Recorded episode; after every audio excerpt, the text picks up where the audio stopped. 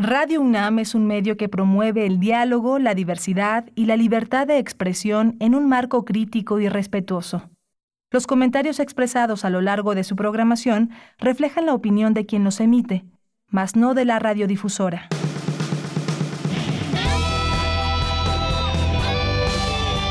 Prisma RU. Relatamos al mundo.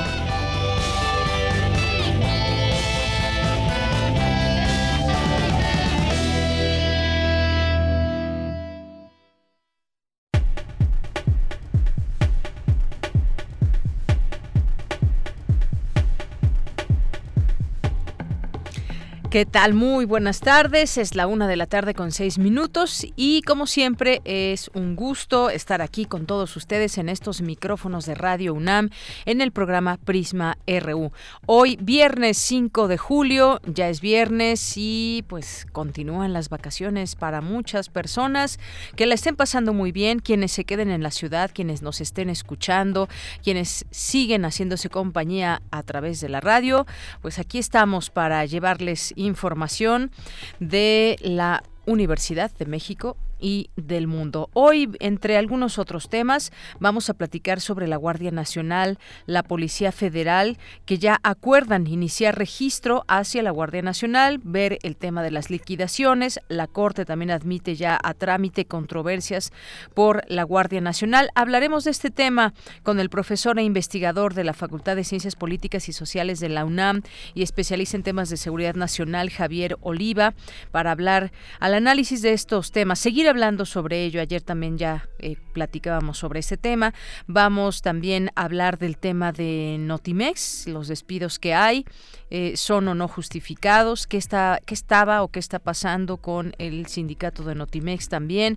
Hay que tratar de tener toda esta información también desde dentro y que se explique, se sepa qué es lo que sucede en medios públicos como este, como este que son distintas cosas lo que sucede en cada uno de ellos. Tocaremos este tema, también vamos a tener aquí eh, en un momento más a la maestra de música Luz Angélica Uribe que trabaja en nuestra en nuestra área de cultura aquí de Radio UNAM porque nos va a invitar al curso de verano de esta emisora. Ayer les dábamos a conocer sobre esta información que todavía hay lugares que pueden venir e inscribirse y si tienen alguna pregunta, duda porque por ahí Ayer alguien preguntaba el horario, preguntaba si se podían inscribir todavía.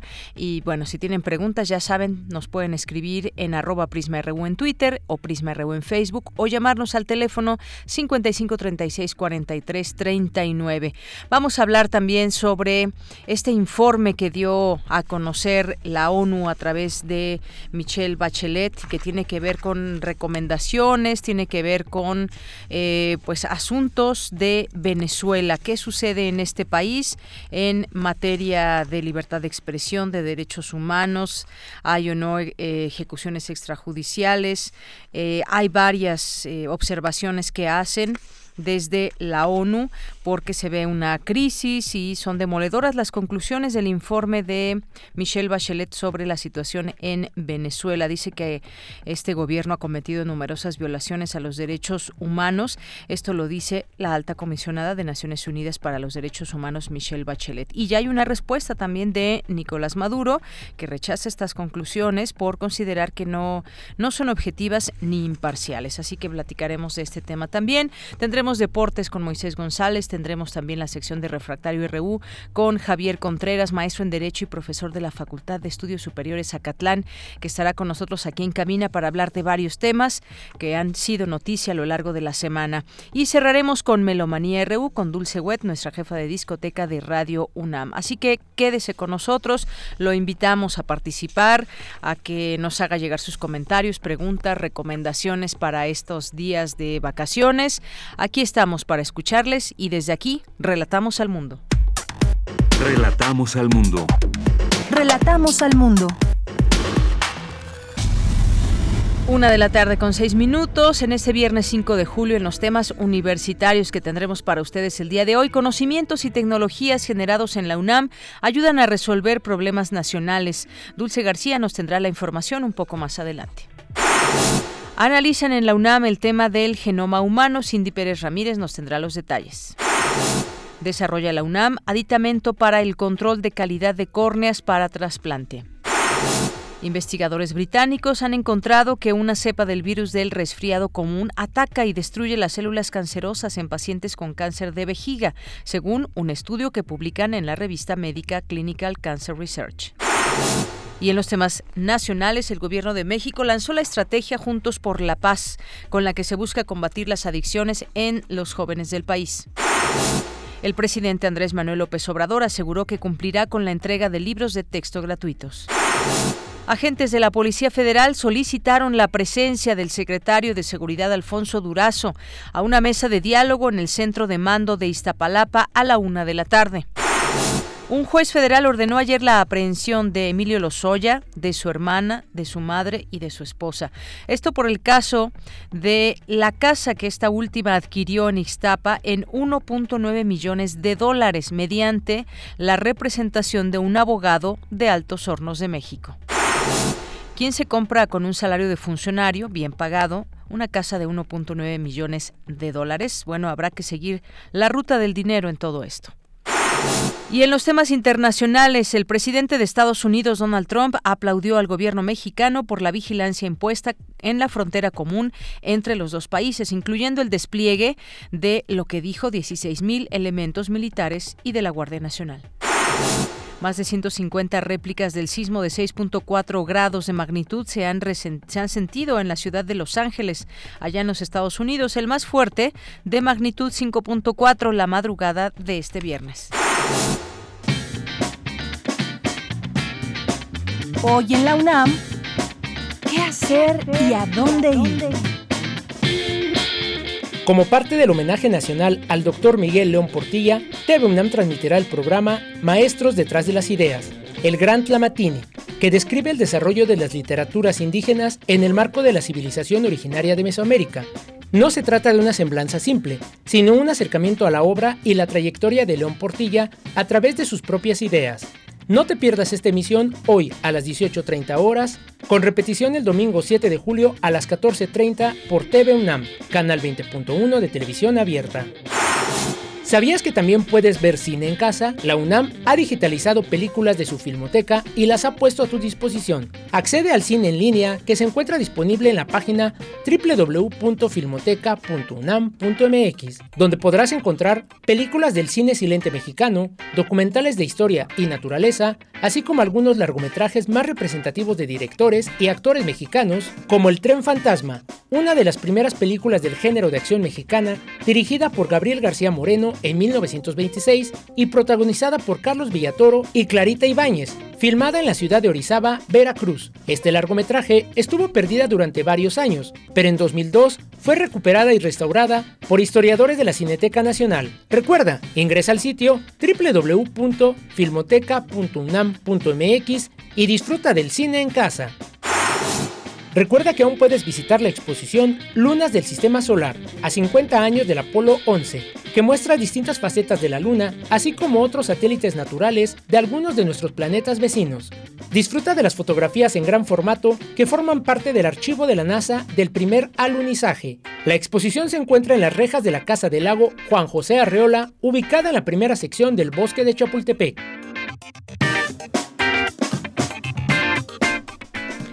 Una de la tarde con 14 minutos. Vamos a empezar hoy con una entrevista. Vamos a, tener aquí, ya está en la línea telefónica, a San Juana Martínez, que es periodista y directora de Notimex. Hay un tema eh, del que hemos estado atentos eh, desde siempre que tiene que ver con los medios públicos y en esta ocasión también leemos distintas notas en torno a eh, los despidos que ha habido en Notimex. Trabajadores acusan que son despidos injustificados, pero también hay una serie de cosas que pasan dentro y que justamente por eso hablamos a la periodista para platicar con ella de lo que sucede en Notimex. ¿Qué tal, San Juana Martínez? Bienvenida, muy buenas tardes. Buenas tardes, un gusto estar contigo, Deyanire, con tu auditorio. Gracias, San Juana. Pues platícanos, platícanos en qué condiciones encontraste Notimex y qué ha pasado en estos meses que has estado al frente de esta agencia de noticias. Pues mira, eh, la verdad en condiciones lamentables, con un desfalco y un daño patrimonial a la agencia producto de la corrupción de un sindicato que ya no es sindicato, sino que es una mafia, y que se apoderó y secuestró la agencia del Estado de Noticias eh, Notimex. Ha sido una etapa de inicio difícil, muy difícil, porque hemos padecido el terrorismo sindical encabezado por el líder Conrado García Velasco, quien se ha enriquecido a base de estos casos de corrupción que ya están siendo investigados por la función pública, la Fiscalía y la anterior Procuraduría, porque él ya tenía eh, una demanda, una denuncia eh, por desfalco y se está investigando también. Entonces, eh, pues como comprenderás, eh, me he encontrado con una redacción eh, con poco nivel de preparación, porque desde hace 13 años el sindicato tenía la única potestad en exclusividad de contratar gente, la institución no tenía nada que decir, son eran ellos los que vendían las plazas, como en el caso de Pemex, y pues realmente eh, fue complejo, ¿verdad? El terrorismo sindical era presiones a, los trabajadores, el líder llegaba con sus porros, eh, gritaban, pegaban carteles, dejaban coronas de flores de la funeraria. Fue realmente difícil. Sí. Y en, en, este sentido, ayer justamente el presidente hablaba al respecto de este tema, dijo que en todo caso se iban a revisar el caso de los despidos en, la agencia y que pues si mostraban alguna prueba de injusticia habría sanciones y que algunos ex trabajadores habían contado pues la forma en que fueron despedidos. Podemos digamos que de lo que tú has detectado podemos generalizar todos estos trabajadores que fueron despedidos o hay casos diferentes, cómo ¿Cómo se va a tratar todo esto, San Juan? Pues mira, se trata de eh, un reajuste de personal obedeciendo al pues al memorándum del 3 de mayo eh, de austeridad republicana. eh, pues realmente hubo un desfalco en todo el gobierno debido a la corrupción, a los niveles altos de corrupción y se nos ha pedido a todas las instituciones este reajuste. Aquí el reajuste contempló a 87 personas, de las cuales solo 14 no quisieron recibir su liquidación y son las 14 que ayer se manifestaron. Y es, entre esas 14 hay aviadores, son la gente más leal al sindicato, eh, gente que ha ocupado distintos puestos y que hacía eh, gala de su nepotismo. Eh, personas que tenían aquí a sus hijos, a sus esposos, a sus esposas, a sus compañeras sentimentales extramaritales. El líder sindical tenía 20 a 20 familiares, a la esposa, a sus eh, compañeras extramaritales, a su hija, a, a sus hermanos, a sobrinos, primos. Entonces el nivel del nepotismo también es considerado corrupción. Ellos tenían la potestad de contratar y contrataban, eh, por, por ejemplo, había 18 choferes, la mitad de ellos elevados a reporteros y redactores, sin cumplir con el perfil académico, pues es gente que apenas tiene la secundaria, en algunos casos la prepa, pero hasta ahí, y pues obviamente eh, la calidad del trabajo pues se notaba, ¿verdad? Entonces hemos hecho una reingeniería de la redacción y precisamente en eso contempla los criterios para el reajuste de personal. Desde lo que has visto entonces, había malos manejos desde el sindicato, había, digamos, muchos eh, cotos de poder, tiene completamente el poder, bueno, ahora ya no Conrado García, en este sentido es lo que, lo que encontraste y eh, por lo que me estás diciendo, estás tratando de desmantelar todo esto, que no debe ser nada fácil. Así es, no, eh, realmente estamos haciendo una depuración, una gran depuración. El líder sindical decía que yo iba a durar 15 días y pues mira quién se fue. En realidad él presentó hace tres semanas eh, eh, una carta diciendo que, que renunciaba y que se quería ir, eh, quería gestionar su jubilación porque tiene 60 años y nosotros le contestamos diciéndole que no se puede ir, que primero tiene que responder por las acusaciones eh, de corrupción y porque sinceramente en este país yo creo que los corruptos deben de estar en la cárcel. Bien, eh, pues sí, parte de esto que nos estás diciendo, hay una cuestión de austeridad que viene desde el gobierno hacia las distintas áreas. Notimex es una de ellas. ¿Qué viene para Notimex? ¿Cómo te imaginas Notimex para los próximos años? ¿Cómo vas a empezar a, digamos, a dejar tu huella dentro de esta agencia del Estado mexicano? Pues mira, eh, estamos construyendo la mejor agencia de noticias eh, de habla hispana. Notimex ya tiene una historia de 50 años, los últimos sexenios realmente estuvo sometida tanto al gobierno de Enrique Peña Nieto como de Felipe Calderón, eh, pues lo convirtieron en un órgano propagandístico. Y esta es la nueva Notimex. Nosotros estamos haciendo periodismo verdadero, hemos eliminado la figura del censor que existía, eh, aquí ya no hay censura, hay absoluta libertad, se entrevista a todos los partidos políticos, a los opositores, se hace investigación de corrupción en cualquier institución o en cualquier otra organización privada.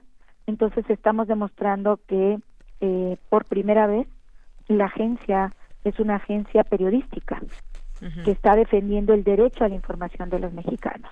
Por lo pronto tenemos ya un servicio de verificado Notinex, un servicio que combate las fake news, las eh, mentiras, las notas falsas y que nosotros, por supuesto, eh, registramos ante el Instituto de Propiedad Intelectual y mm, que nos dio esas esas dos eh, marcas, verificado Notimex, verificado eh, Notimex verificado. Oye, por eh, ahí salió una cuestión con un verificado que existía antes. ¿Qué nos puedes decir? No, ya salieron muchos dueños de la palabra verificado, pero pues no es cierto. Verificado nació en el extranjero. Verificado nació por Al Jazeera, concretamente, y luego se, se eh, diseminó ampliamente en Europa, en varios países europeos, que ahora ya todos tienen y particularmente sus agencias de Estado tienen el servicio público de verificado. Y aquí salieron todos los dueños. Hasta ahora habían tenido la exclusividad algunos eh, medios identificados con la derecha y que están siendo subvencionados eh, y pagados por por esa por ese eh, espectro eh, económico pero pues realmente ellos no tienen la exclusividad. Ahí nosotros, lo nuestro sí es un servicio público y estamos investigando, nos llegan todos los días las peticiones de verificado. Invito a tus oyentes a que vean la nueva Notimex, a que entren a nuestra página, a que disfruten de nuestros servicios, a que se informen eh, plenamente y puedan ser ciudadanos contestatarios que estén preparados para exigir sus derechos, ¿no? Entonces, eh, es una nueva era la que estamos viviendo. San Juana Martínez, pues sí, conocemos, eh, conocemos tu periodismo, has sido aguerrida, has investigado, has destacado en este, eh, en este ambiente periodístico. ¿De quiénes te vas a, rodear este periodismo? ¿qué, ¿qué, vamos a encontrar en Notimex? Periodismo de investigación, ¿qué tipo, hacia dónde, digamos, con esta línea editorial que nos dices, va a haber contenido sin censura? Hacia dónde va, cómo va a ir conformándose esta nueva noticia. Pues mira, ya lo hay, eh, ya hay, aquí ya no hay censura. El, el presidente me ofreció total libertad y lo ha cumplido. Como siempre, él está muy preocupado por cumplir sus promesas y en este caso eh, cabalmente, totalmente lo ha cumplido desde que yo llegué. No he recibido línea alguna. La línea es que no hay línea. Aquí hay total libertad. Hemos trabajado todos los temas Hemos creado polémica con nuestros reportajes. Recordarás el reportaje del FONCA, que nosotros nos dimos a la tarea de hacer una infografía de los creadores que llevan seis becas consecutivas con el debido descanso entre ellas eh, por 18 años, esas becas que han disfrutado por 18 años estos creadores, mientras hay decenas, cientos, miles de aspirantes a becarios que se quedan fuera eh, sentimos que era nuestra obligación publicarlo y, y pues hemos eh, publicado también con distintos actores las críticas al actual gobierno, las críticas al presidente Andrés Manuel López Obrador y siempre la crítica que esté bien fundamentada y argumentada nutre. Todo suma en este caso y periodísticamente es nuestra función darle voz a los impuestos. Claro, vemos aquí también, por ejemplo, eh, contenidos de la UNAM en Notimex, este acuerdo con UNAM Global, por ejemplo, que vemos en su página. Y pues aquí, como tú bien dices, más eh, vale conocer lo que está sucediendo ahí en Notimex, seguir de cerca las informaciones y pues bueno, seguiremos nosotros también muy al pendiente de lo que suceda. Eh, me parece que todavía hay cosas por hacer en cuanto a este tema de los despidos y cómo va a quedar finalmente, porque como bien decía, si hubo estos señalamientos hacia este líder, pues la función pública tendrá que hacer también su trabajo y veremos qué, qué resulta de todo esto. Claro, añadir nada más que este video que está difundiéndose en, redes ampliamente en redes sociales, porque yo tengo entre 3.000 y 4.000 mensajes diarios de bots y de trolls que están pagados eh, por distintas fuentes y algunos salen de algunos medios de comunicación. Nosotros estamos haciendo todo un estudio también para sacar un reportaje de cómo estamos viviendo bajo ataque digital en las redes sociales para desacreditar nuestro trabajo, para dañarnos, para lastimar en la nueva imagen de, Notimex, la nueva Notimex, y decir que este video de la señora Ana Luisa Rueda, pues ella llevaba tres años sin pisar la redacción, era aviadora y tenía aquí a su hijo, eh, todos los que están cercanos al líder sindical pues hacían gala de su nepotismo. Y ese video está editado. No puso la parte en donde ella grita donde ella manotea donde ella puso en peligro la seguridad del resto del personal y por eso se le invitó a través de la policía auxiliar que en realidad es una policía auxiliar no no no es una policía de, de la ciudad sino es una policía auxiliar que nosotros solicitamos porque Aquí ya se han robado cinco cámaras. También se las robaron y pensamos que, que fueron ellos y es más de medio millón de pesos. Entonces nosotros no podíamos permitir que esto suceda, ¿no? Que siguiera sucediendo. Y es por eso que se le invitó a salir para salvaguardar la seguridad del resto del personal. Pero en ningún momento se le agredió, en ningún momento se le atacó, ni se utilizó la fuerza pública, como ya he dicho, de manera engañosa.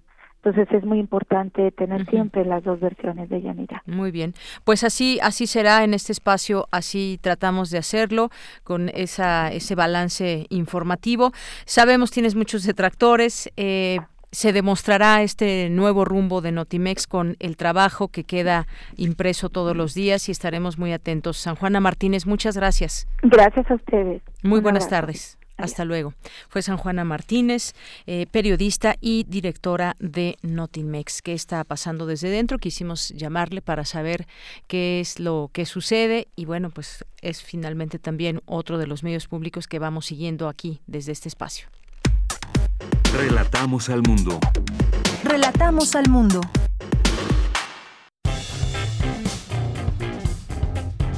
Campus RU. Bien, y hoy en nuestro campus universitario, Dulce García nos cuenta sobre conocimientos y tecnologías generados en la UNAM ayudan a resolver problemas nacionales. Cuéntanos, Dulce, adelante. Deyanira, muy buenas tardes a ti al auditorio de Prisma RU. Durante el seminario titulado Situando la biopolítica y la necropolítica, fascismo, subjetividades mediatizadas y derecho en América del Norte, Ariadna Esteves, académica del Centro de Investigaciones sobre América del Norte, habló de los trabajos de investigación que se han realizado durante este encuentro. Ella hizo una etnografía en, digamos, colonias peligrosas aquí en la Ciudad de México y entonces habla de no seguridad, sino necroseguridad, ¿no? O sea, la seguridad que va a producir muerte, no a producir o resguardar la vida. El otro es presente y futuro del necrocapitalismo en Canadá ante la resistencia de los pueblos originarios y el deshielo del Ártico. Este también es muy, muy interesante por el tema y también porque va a ser hasta ahorita el único capítulo que tenemos sobre Canadá, pero es muy interesante porque critica lo que nosotros criticamos del gobierno canadiense aquí, ¿no? Con las minerías, etcétera, pero esto mismo en Canadá dentro de este, los territorios de los pueblos originarios. Entonces, la misma que nos aplica a nosotros Canadá, se la aplica a sus pueblos originarios. Por su parte, Elisa Ortega, investigadora del Instituto de Investigaciones Jurídicas de la UNAM, señaló que la neutralidad política y el objetivismo promovido por el Estado de Derecho Liberal Occidental es insostenible. Toda vez que el derecho y la ciencia jurídica son categorías que están determinadas fuertemente por la política y la ideología, lo cual permite que el derecho opere a favor de los intereses de poder dominantes en una sociedad, que el, que el derecho sea instrumentalizado, donde no podemos disociar el poder, la política y el derecho. Este es el reporte. Muy buenas tardes. Gracias, Dulce. Muy buenas tardes. Vamos ahora con Cindy Pérez Ramírez. Desarrolla la UNAM aditamento para el control de calidad de córneas para trasplante. Adelante, Cindy. ¿Qué tal, Deyanira? Muy buenas tardes. Un aditamento oftalmológico creado por Adriana Hernández López y José Jorge García Loya del Departamento de Cirugía de la Facultad de Medicina de la UNAM permitirá mejorar de forma económica, rápida y objetiva el control de calidad del tejido corneal donado para trasplantes. Con el dispositivo, en proceso de patente nacional e internacional, es posible observar las córneas en toda su extensión y conservando la forma original para su mejor análisis. Según cifras del Centro Nacional de Trasplantes, el el número de receptores en la lista de espera de ese tejido en el primer trimestre de este 2019 fue de 6.187 pacientes. Cada año en promedio se realizan alrededor de 3.500 trasplantes de este tipo. En 2018 se efectuaron 4.333, pero la lista de espera se mantiene. La invención consiste en el soporte de un anillo contenedor y un espejo o prisma de 45 grados que permite ver la córnea como si aún estuviera integrada al ojo y evaluarla capa a capa. El reto, según señaló García Loya es tener un control no solo de la superficie del tejido, sino hasta de la minuciosidad con que fue recortado o extraído del donante. Vamos a escucharlo se logra tener un control no solamente de la superficie, sino también a veces hasta de la minuciosidad con la que fue recortada o extraída del, paciente, porque este, sí, tiene que ser con mucha pericia y con mucho cuidado para lograr tener un buen tejido. Antes de Yanira, los especialistas tenían que revisar el tejido a simple vista, observarlo a través de un pequeño recipiente de vidrio, en ocasiones irregular, porque una vez extraída la córnea no hay manera de manipularla, pero el dispositivo universitario brinda el beneficio de hacer un control que antes no se hacía y ver en forma física pequeños detalles que son cruciales para que el paciente recupere la visión. Adriana Hernández detalló que la córnea se revisa bajo una lámpara de hendidura con 40 aumentos porque el aditamento, que también cuenta con un bastidor y una canaleta de acoplamiento así lo posibilita. Señaló, nos permite manejar el tejido sin contaminarlo. Se revisa bajo la lámpara de hendidura con 40 aumentos y el aditamento del que estamos platicando nos permite manejar el tejido como si fuera estéril, sin mayor contaminación, con la seguridad de que pues no estamos infligiendo un mayor riesgo al que está enunciado como convencional. Ahí se nos permite ver las características macroscópicas del tejido, que tenga un buen rodete, que haya sido cortado de manera uniforme, que no tenga estrías en las capas de la córnea, pues porque lo que nosotros hacemos al final del día es trasplantar el casquete que es la cúpula corneal con sus capas, pero lo más importante es el tejido endotelial, es una monocapa de células. La córnea se deposita al fondo del contenedor, desde ahí se proyecta su imagen hacia la lámpara de hendidura donde se ilumina, se enfoca y se ven los detalles. Este sencillo principio posibilita la revisión como si el tejido aún formara parte de un cuerpo. Por último, Deyanira, la experta, recordó que el tejido debe procurarse de acuerdo con un protocolo de selección del potencial donante. Además de saber quién fue el donador y sus condiciones o cuál fue la causa de su muerte, se debe considerar cómo fue la colocación del tejido en el medio de preservación y la temperatura a la que se mantiene, entre otros aspectos. Hasta aquí la información. Muy buenas tardes. Gracias, Cindy. Buenas tardes. Vamos ahora, regresamos con Dulce García. El objetivismo que promueve el Estado liberal es insostenible en el derecho latinoamericano. Cuéntanos, Dulce. Deyanira, muy buenas tardes a ti al auditorio de Prisma RU. Los conocimientos, productos y tecnologías generados en la UNAM contribuyen a resolver problemas nacionales y desde 1945 la ley orgánica le ha permitido establecer pactos con la nación para intervenir en políticas de Estado, un objetivo que también está en el Plan de Desarrollo Institucional 2015-2019 de esta Casa de Estudios. Así lo afirmó el coordinador de Humanidades, Alberto Vital Díaz, al participar en la inauguración del primer encuentro Humanidades Ciencias Sociales, la Innovación y el Desarrollo, en donde señaló también que la educación continua enlazada con la vinculación y el acercamiento a la sociedad se ha vuelto muy importante. La ley orgánica del 45 van estableciendo una serie de pactos eh, muy finos entre la universidad y la nación. Y no es casualidad que en el mismo primer artículo de la ley orgánica vigente se hable de contribuir a la solución de los problemas nacionales. Esta redacción, que atraviesa la historia contemporánea de nuestra universidad, tiene que ver con una serie de acuerdos y de diálogos finalmente entre la Universidad de la Nación hasta terminar constituyéndonos en la Universidad de la Nación. Y en estos tiempos justamente los conceptos de vinculación, articulación, coordinador, coordinación, se han vuelto conceptos muy muy importantes por la magnitud de nuestra universidad, por su importancia y los trabajos de vinculación, por lo pronto interna y después hacia afuera, articulación, coordinación, se vuelven de suma importancia. En tanto, Juan Manuel Romero Ortega, coordinador de Innovación y Desarrollo, indicó que en la universidad existen reglas uniformes para impulsar los cambios y avances científicos y tecnológicos que requiere la nación. Establecer, fomentar y apoyar los mecanismos de vinculación con organizaciones, comunidades y empresas de los sectores público, privado y social y básicamente mediante la forma de licenciamiento y transferencia de tecnología y conocimientos. Número dos, a partir de la presentación de servicios técnicos y tecnológicos.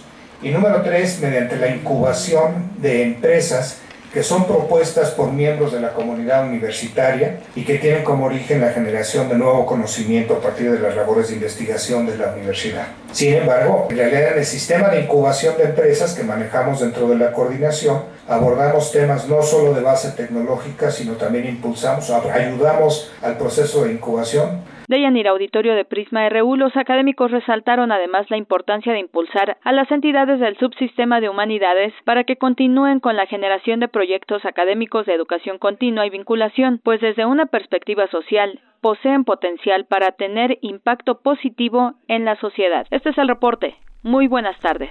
Gracias, Dulce. Muy buenas tardes. Porque tu opinión es importante, síguenos en nuestras redes sociales, en Facebook como Prisma RU y en Twitter como arroba PrismaRU. Queremos escuchar tu voz. Nuestro teléfono en cabina es 55 36 43 39.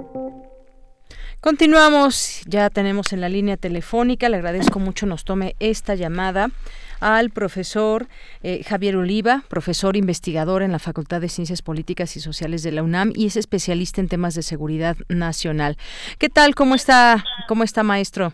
¿Qué tal, Deyanira? ¿Cómo te ha ido? Buena, buena tarde. Saludos al equipo en cabina, a nuestro auditorio y gracias por Muchas gracias, eh, doctor Javier Oliva. Pues vamos a platicar de este tema. Usted es experto y hemos hablado en otros momentos de este y otros temas ligados. Y en esta ocasión, pues vemos un conflicto entre los policías federales que eh, pues se van o no a la Guardia Nacional. Hoy se destapa todo un movimiento en donde señalan algunas situaciones con respecto a su antigüedad, a los eh, a todas las pruebas que tienen que pasar para ser parte de esta guardia y es un movimiento que ahora ya pues ha eh, logrado digamos que se instalen mesas de negociación.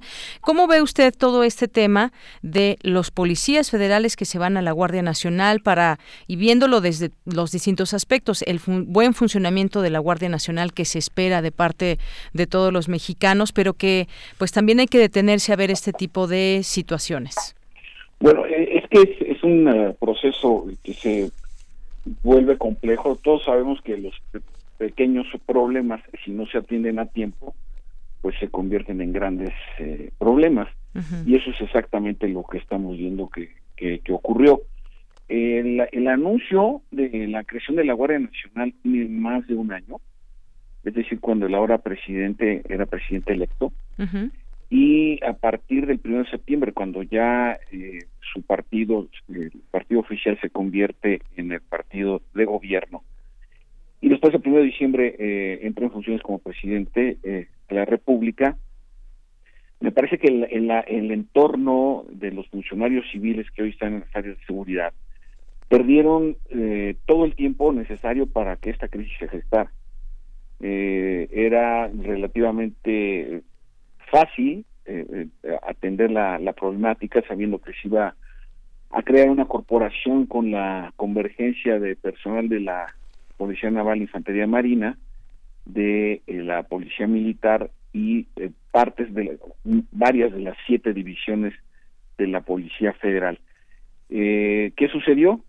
¿Cómo llegamos hasta este punto? desde mi perspectiva, falló la comunicación interna dentro de, digamos, las relaciones entre la estructura burocrático-jerárquica de la Secretaría de Seguridad y, y, los, y el personal operativo de la Policía Federal. Eso fue lo primero.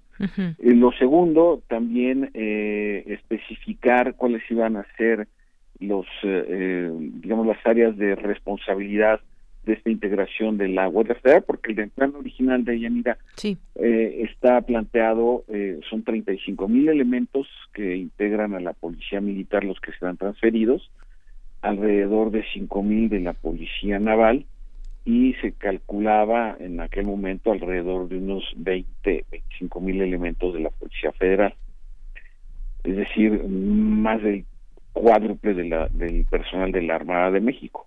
Entonces aquí nos da, nos podemos dar una idea del volumen de la responsabilidad que originalmente en esto, en los números solamente eh, tiene la Policía eh, Federal.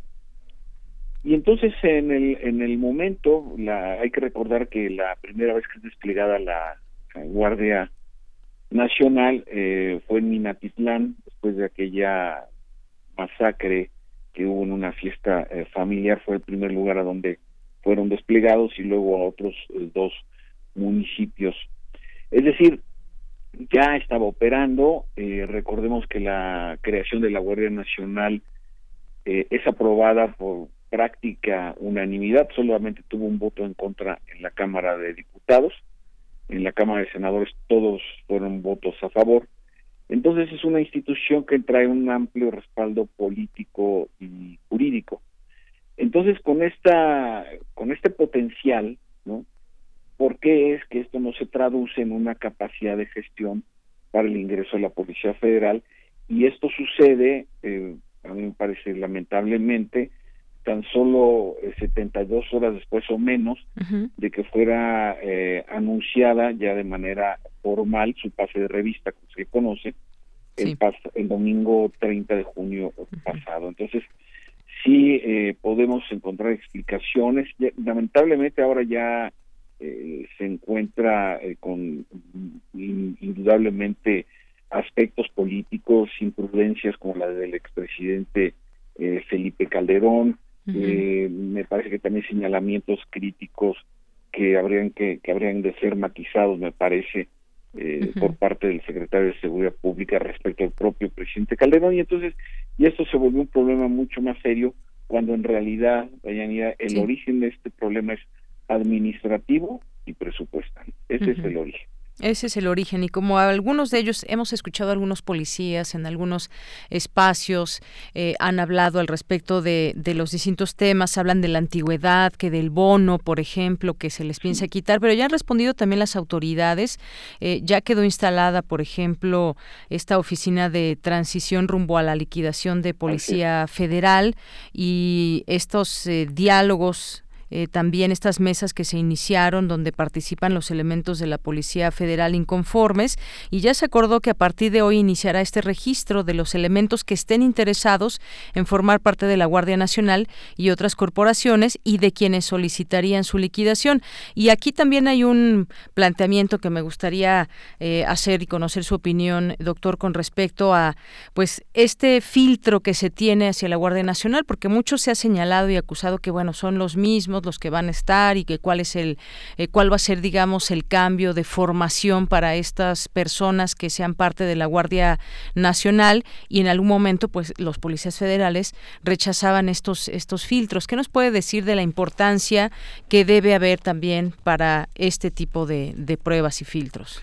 Sí, indudablemente que los eh, los procedimientos de certificación control y confianza eh, son eh, indispensables para todas las eh, estructuras de defensa, seguridad e inteligencia. Son protocolos que se aplican en, en, todas partes del mundo donde las democracias como la nuestra están consolidadas y requieren de servicios de seguridad e inteligencia para velar justamente por la, la, naturaleza y, y, fortaleza de la, de la democracia. Eh, a mí me parece que el, eh, se podría atender esto de una manera eh, más ágil con tres mesas, no solamente la de liquidación, sino quienes se quieren ir a la Guardia Nacional, mesa uno, quienes quieren irse a otras instancias de seguridad eh, del Estado mexicano y tres quienes quieren su liquidación. Es algo que, bueno, dicho aquí en, la comodidad de, Prisma, ¿verdad? Suena fácil, pero me parece que también es una salida que podría haberse instrumentado desde hace mucho tiempo.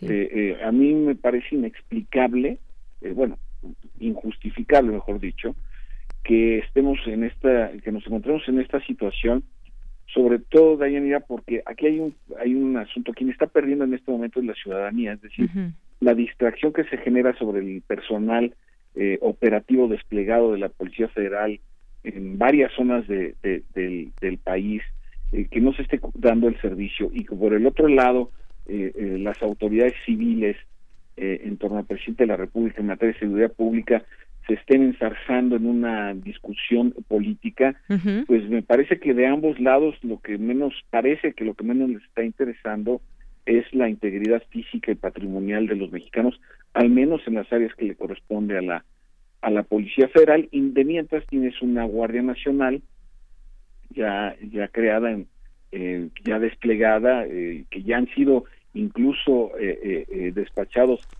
cientos miles de elementos de las 266 demarcaciones más eh, eh, conflictivas eh, a las 150 prioritarias. Entonces, sí, sí es esto, esto sí reclama una solución literal, literal de urgencia ante, recordemos que acabamos de concluir el semestre más violento en la historia de un sexenio a lo largo de todos los años, o sea, nunca habíamos tenido un arranque de sexenio tan violento en toda la historia. Entonces, sí tenemos elementos como para eh, llamar y solicitar de autoridades y de policías federales que asumen una eh, responsabilidad.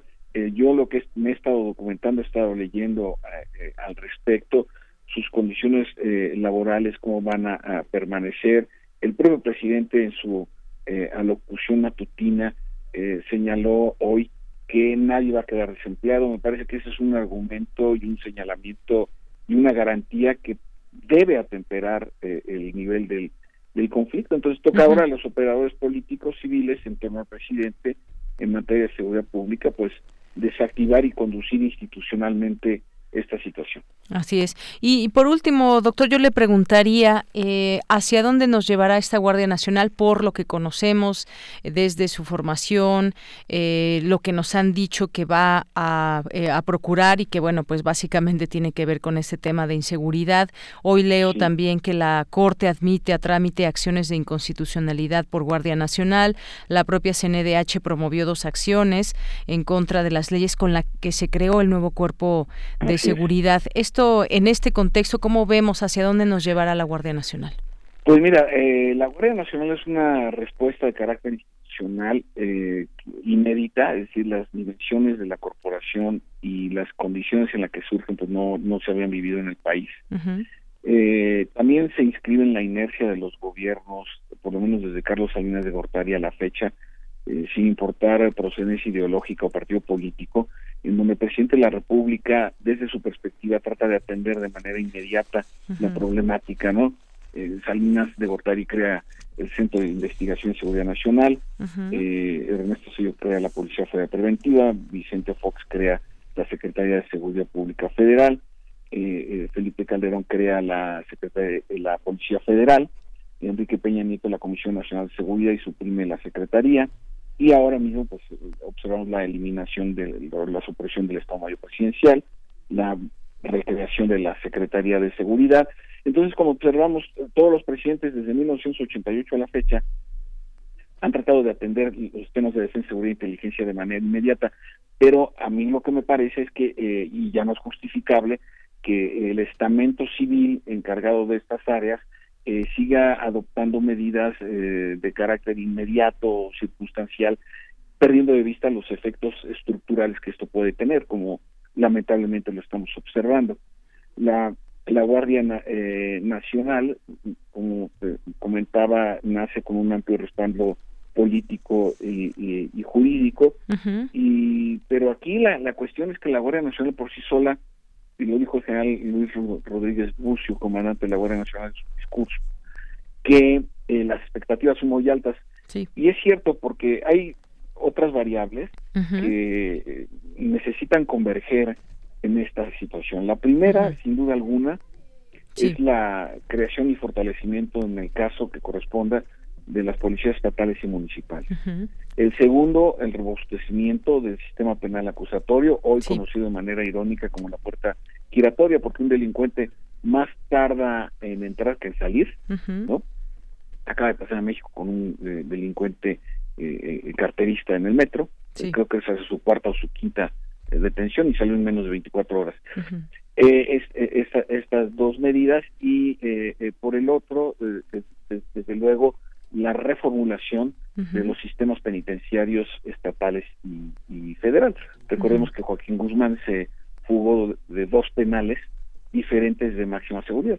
Entonces, si no tenemos estos tres aspectos, más la, participación social en prácticas cívicas, pues eh, difícilmente la, la, la, Guardia Nacional va a poder cumplir con las eh, misiones que tienen encomendadas. Ahora, estamos acostumbrados a que los militares eh, sean llamados por la autoridad civil, insisto, cualquiera que sea el partido político, gobernante o, el presidente, y bueno, tratan de hacer su trabajo, eh, eh, se les llama porque se les tiene confianza, los militares no van a pedir que los metan de policías, sino ellos acuden al llamado de la autoridad, en este caso su comandante supremo, que es el presidente López Obrador. Entonces, sí hay que tomar eh, hay que tomar eh, con, buen ánimo la creación de la Guardia Nacional, pero sin dejar eh, de ver los aspectos que van a confluir para que esta corporación pueda tener el éxito que obviamente todos los mexicanos de bien queremos que tenga. Así es, como usted bien dice, las expectativas son altas. El presidente dijo a los integrantes de este nuevo cuerpo de seguridad que no olviden que del trabajo de ellos va a depender que se lleve a cabo la cuarta transformación. Y bueno, esto es algo que veremos cómo se resuelve de aquí en adelante muchos de los problemas que aquejan actualmente al país y seguiremos analizándolo y comentándolo aquí en este espacio. Doctor Javier Oliva, muchas gracias por estar aquí. Gracias, Pida Yanina. Muchas gracias. Buen fin de semana para todos. Igualmente para usted. Hasta luego. Fue el doctor Javier Oliva, profesor e investigador en la Facultad de Ciencias Políticas y Sociales de la UNAM, especialista en temas de seguridad nacional. Porque tu opinión es importante, síguenos en nuestras redes sociales, en Facebook como Prisma RU y en Twitter como arroba PrismaRU. Queremos escuchar tu voz. Nuestro teléfono en cabina es 55 36 43 39. Bien, pues ya estamos aquí de regreso para platicarles sobre una invitación que les queremos hacer. Si nos están escuchando los niños o sus papás, esta información les interesa y tiene que ver con el curso de verano de Radio UNAM. Y bueno, pues ya me acompaña aquí en este espacio eh, la maestra Luz Angélica Uribe, que es maestra de música, es cantante ¿Cómo estás, Luz Angélica? Hola, Dianira. Pues muchas gracias por este espacio para hacer esa invitación a este curso de verano que ya estamos en su décima edición. Ya tenemos chicos que ya están en la universidad que, que entraron por primera vez este curso. Y eh, todos los años tenemos eh, novedades. Y la novedad de este año es em, una nueva forma de abordar eh, la educación de las artes. Eh, que se conoce como mentalidad de crecimiento. Y eh, esto lo, lo vemos, eh, hacemos ejercicios, dibujos con diferentes postulados para los niños, muy importantes. El primero de ellos es nací para aprender, es decir, todo lo que hay en el mundo, todo lo que se hace, todo se puede aprender y nuestro cerebro crece con el aprendizaje. no, no crece nada más con la comida, no crece con el aprendizaje. Em, los errores nos ayudan a aprender y a crecer y em, puedo aprender cualquier cosa. Además, puedo mejorar con la práctica. Y la frase que más nos encanta de este curso, que es, aprender es mi superpoder. Entonces tenemos varios talleres, este año tenemos un eh, taller de artes plásticas, de danza, de música, de ciencias, que se nos falta, el de ciencias y el de radio son eh, básicos. Básicos y son lo que, lo que distingue a este curso. ¿no? en radio, por ejemplo, los niños hacen unos, unos cuentos que graban con sus vocecitas, la maestra les dice cómo actuar con la voz, luego le ponen musiquita y le ponen ruiditos y quedan unos productos radiofónicos muy lindos. Y eh, es que es muy importante para el niño tener esta experiencia porque mejora su comunicación. Así es. Y además, bueno, estaba viendo las edades, es una edad donde están justamente aprendiendo de todo, son muy creativos, es de 8 a 11 años la edad de 8 a 11 años. Sí, ya después vienen los adolescentes y esos requieren otro enfoque. Por eso nos concentramos en estas edades. Así es. Y va a empezar ya el próximo lunes. Ya estamos a punto de iniciar. Aquí en la estación tenemos tres espacios en donde ofrecemos los talleres, por supuesto, de la sala Julián Carrillo. Y al final del curso, el viernes 26, haremos un pequeño festival para que los padres de familia puedan ver qué es lo que estuvieron haciendo sus hijos. Exactamente, porque eso creo que es muy importante, que vean lo que aprendieron, que los niños se sientan también que algo aprendieron y que lo pueden mostrar, por ejemplo, a sus papás y pues sin duda estas instalaciones hay que aprovecharlas. La sala Julián Carrillo es un espacio maravilloso. Quizás algunos de los que se nos estén escuchando son papás y ya han venido a la sala Julián Carrillo, algún alguna obra de teatro, a ver alguna película, algún concierto y bueno, saben de qué de qué este espacio es un, es un gran espacio para generar talleres y aprendizaje. Claro, en la sala eh, Julián Carrillo damos el taller de música porque pues ahí está el piano. Los niños trabajan con unos gilófonos especiales que yo mandé a hacer, son gilófonos cromáticos y que están a, la par de la afinación del piano. Y ponemos eh, piezas eh, lindas, interesantes, que a los niños les gusta. Y eh, algunos de, nuestros egresados o los que han venido a, los cursos ya incluso están estudiando música profesionalmente. Entonces se ve que la, experiencia realmente les sirvió como que, que les quedó sembrada esa semilla para lo posterior y se siguieron por ese camino, camino artístico. Exactamente. Muy bien, entonces el próximo 8 eh, es 8 ya de julio, ¿verdad? El lunes 8 a las 9 arrancamos, el horario es de 9 a 2 y media, son tres semanas, terminamos el 26 de julio y son tres semanas muy intensas para todos, los maestros que tenemos que cumplir nuestras metas y los niños que tienen también que, que hacer crecer su cerebro en tres semanas. Bien, ¿se pueden inscribir todavía el día de hoy? No sé si ya el lunes, cuéntanos. Sí, el día de hoy estaré en, aquí en la oficina, en Radio UNAM, en Extensión Cultural, en la tarde de 5 a 7. Eh, pasen conmigo, yo les doy este, la información y el lunes ya se pueden presentar al curso. Así es. Si pasan por aquí van a ver que la entrada por donde normalmente pasan está cerrada porque estamos en periodo de vacaciones administrativas, pero pues también hay quienes estamos eh, trabajando y bueno, pues este curso de verano eh, tendrá esa posibilidad de estar estas tres semanas y aquí va a estar Luz Angélica Uribe para recibirlos hoy si se quieren anotar y ya el lunes los esperamos aquí a las nueve. Así es, pues gracias, una invitación a todos porque en este curso también los que más aprendemos son los papás. Exactamente, sí, es un aprendizaje. Nosotros aprendemos mucho de los niños, efectivamente. Así que, pues no lo duden, de verdad, acérquense aquí a Radio UNAM. Estamos en Adolfo Prieto, número 133, en la Colonia del Valle. Este curso que empieza el próximo lunes de 9 a 2 y media y ya todas las actividades que nos platicó Luz Angélica Uribe. Muchísimas gracias, Luz, por estar aquí con nosotros. Gracias a ustedes, un saludo. Y bueno, pues vamos a hacer un corte y vamos a regresar a nuestra segunda hora de Prisma RU.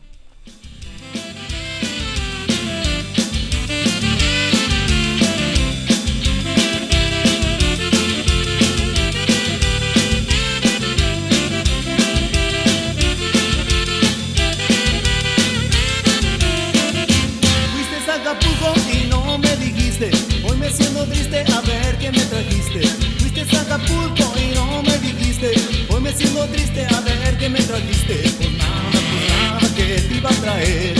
Sin una colada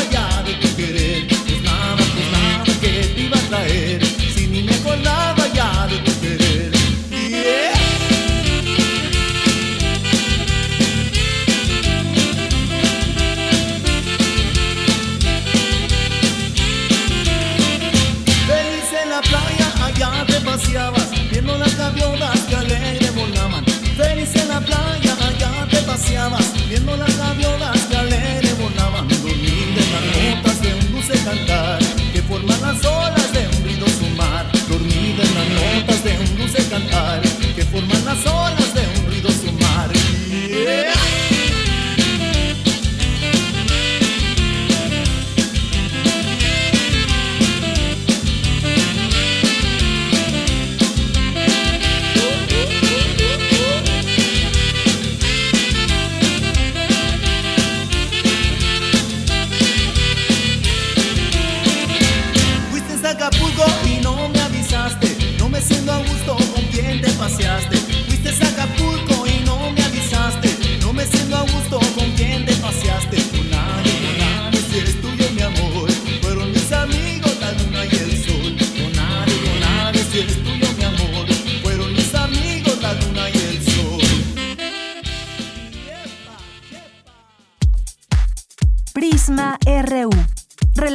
Al mundo.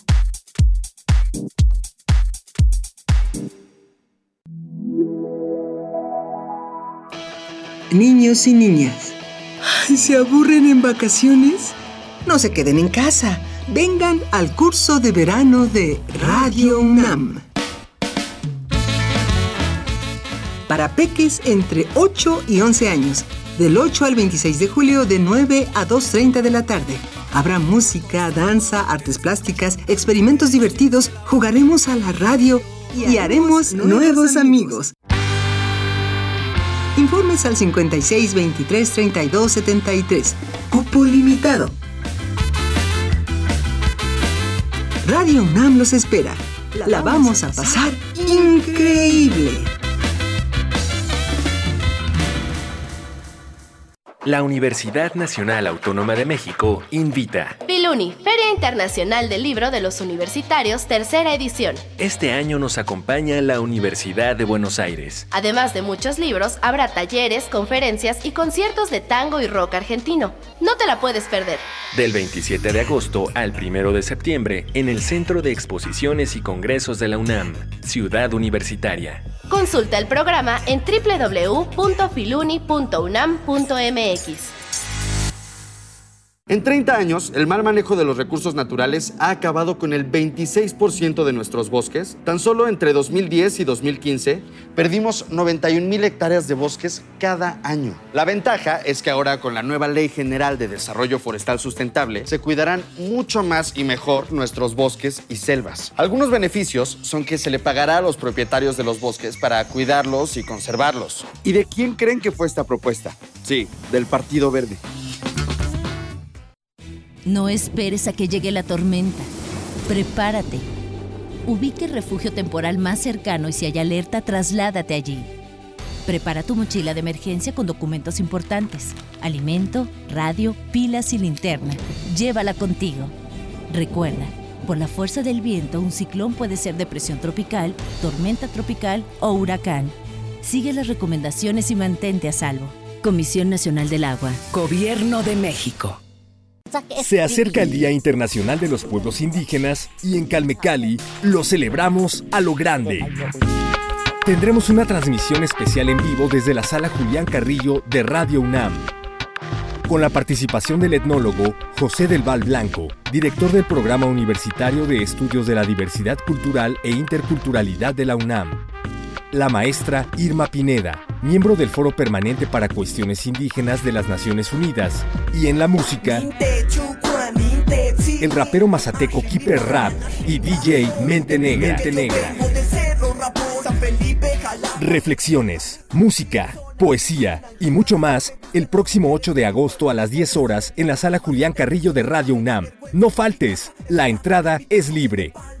Transmisión simultánea por el 96.1 de FM y en www.radio.unam.mx.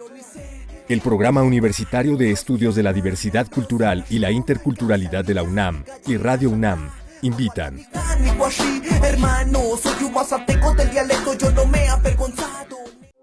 Queremos escuchar tu voz. Nuestro teléfono en cabina es 55 36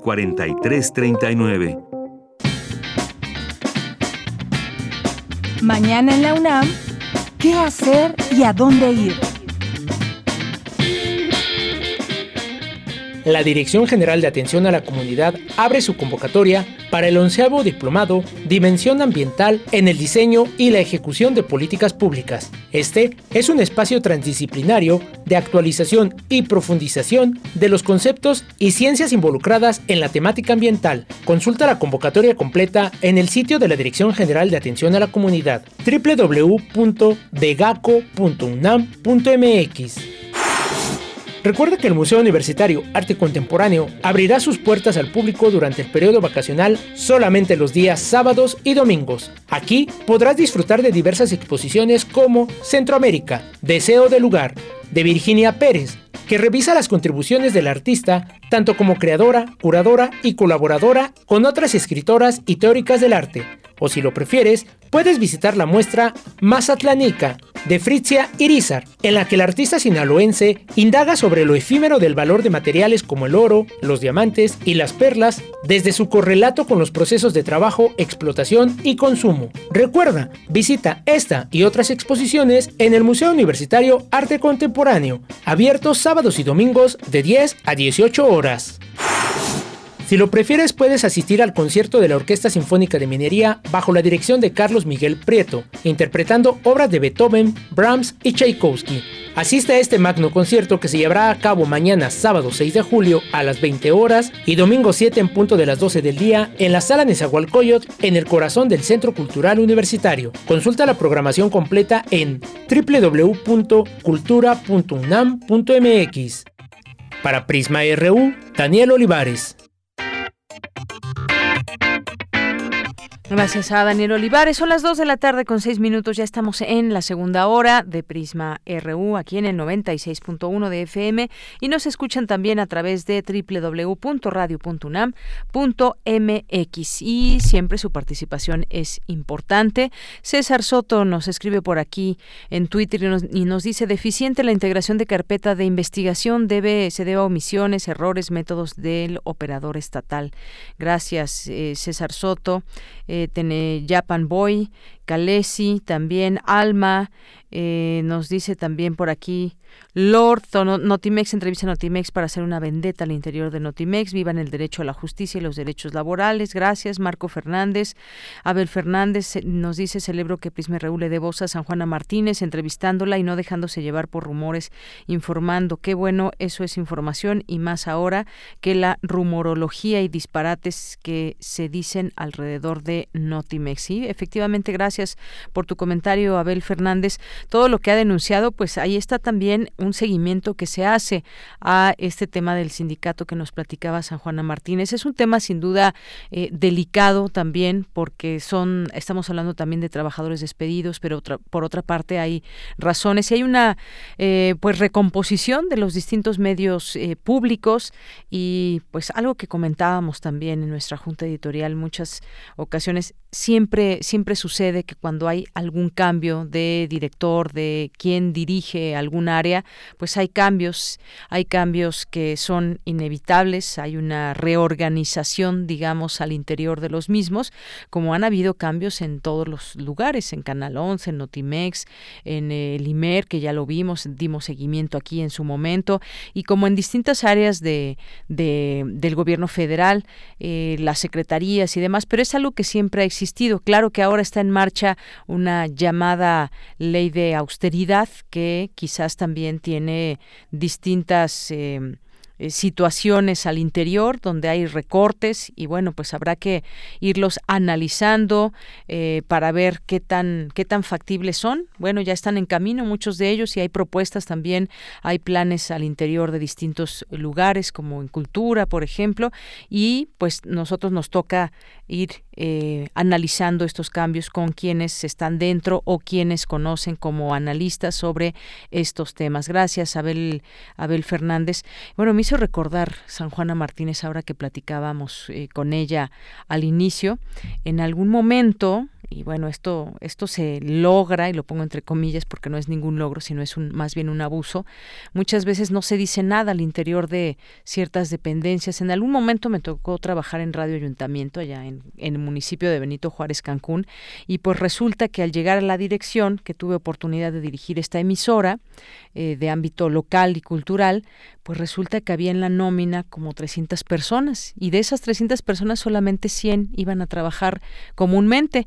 Cuando hubo este cambio, hubo este nombramiento, de pronto encontré filas de trabajadores que pues iban a decir lo que se supone que, que hacían sin ir a trabajar y que eran pues aviadores y, e incluso directivos anteriores tenían en la nómina hasta la persona que eh, les ayuda en casa, las, a las trabajadoras domésticas. Se pueden encontrar muchísimas cosas. El chiste aquí de todo esto es poner orden y que esos medios públicos sirvan para lo que son. Por cierto, ese también era un medio, un medio público, era una radio que dependía del, eh, sigue dependiendo del ayuntamiento y pues hay mucho por hacer y también eh, para bien y mucho que desmantelar en muchas ocasiones.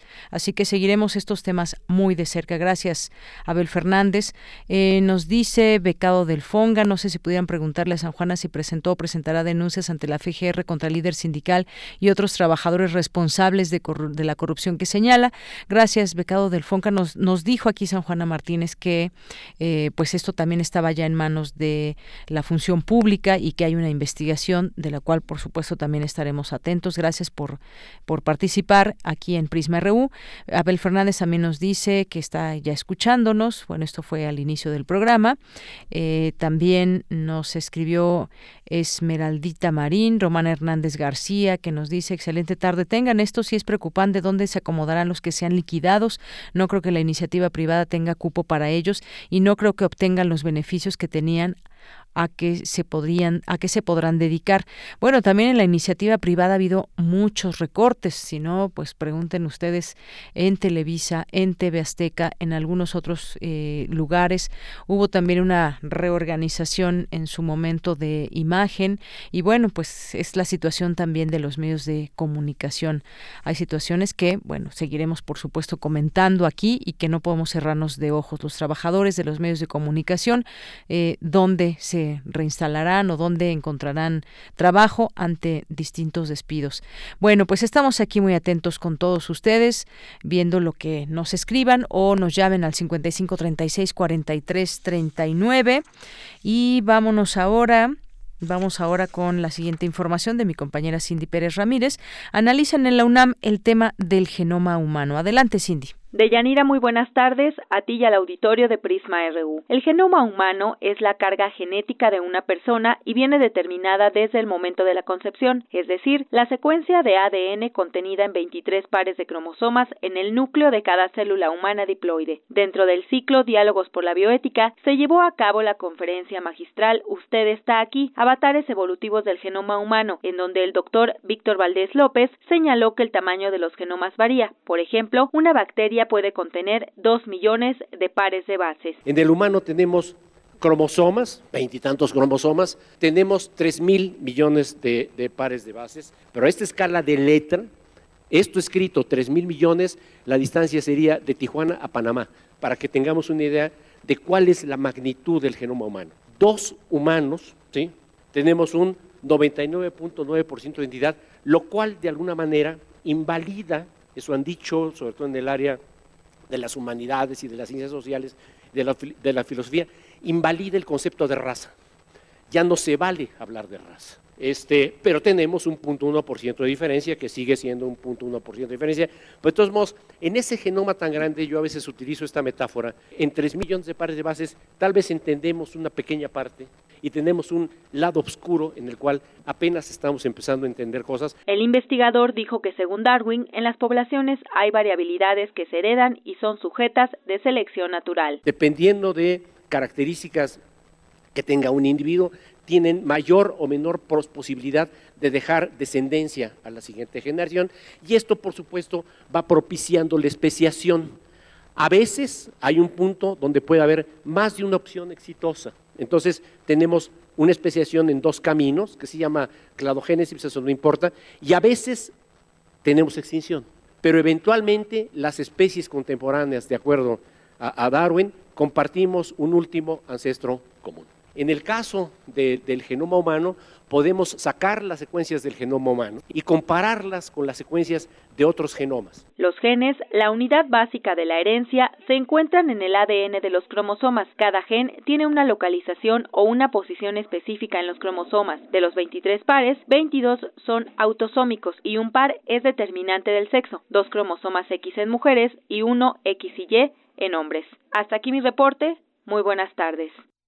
Gracias, gracias Cindy. Muy buenas tardes. Vamos ahora con Dulce García. La migración no se soluciona con medidas superficiales. Adelante, Dulce. Deyanira, muy buenas tardes a ti al auditorio de Prisma RU. Las medidas del presidente estadounidense no son adecuadas, pues hace falta analizar las causas que llevan a las personas a migrar y ver qué se puede hacer para que sus derechos sean respetados. Este y otros cuestionamientos se analizaron durante el Congreso Internacional Derecho Internacional y Migrantes en el continente americano, implicaciones locales, nacionales y transnacionales, en donde el académico en Derecho Internacional Luis Ochoa Bilbao detalló cómo se pueden establecer medidas multidisciplinarias para tratar el tema. Grupos de investigación, cuerpos académicos, estudiantes de posgrado que hacen trabajo tomando en cuenta la combinación de estos dos elementos fundamentales, el derecho internacional y los migrantes. Por su parte, Adolfo López Vadillo, presidente de la Comisión de Derechos Humanos en Puebla, dijo que en el trabajo diario con los migrantes se han conocido verdaderas tragedias humanas. La migración trae consigo muchas pérdidas, como lo dice la Corte Interamericana de Derechos Humanos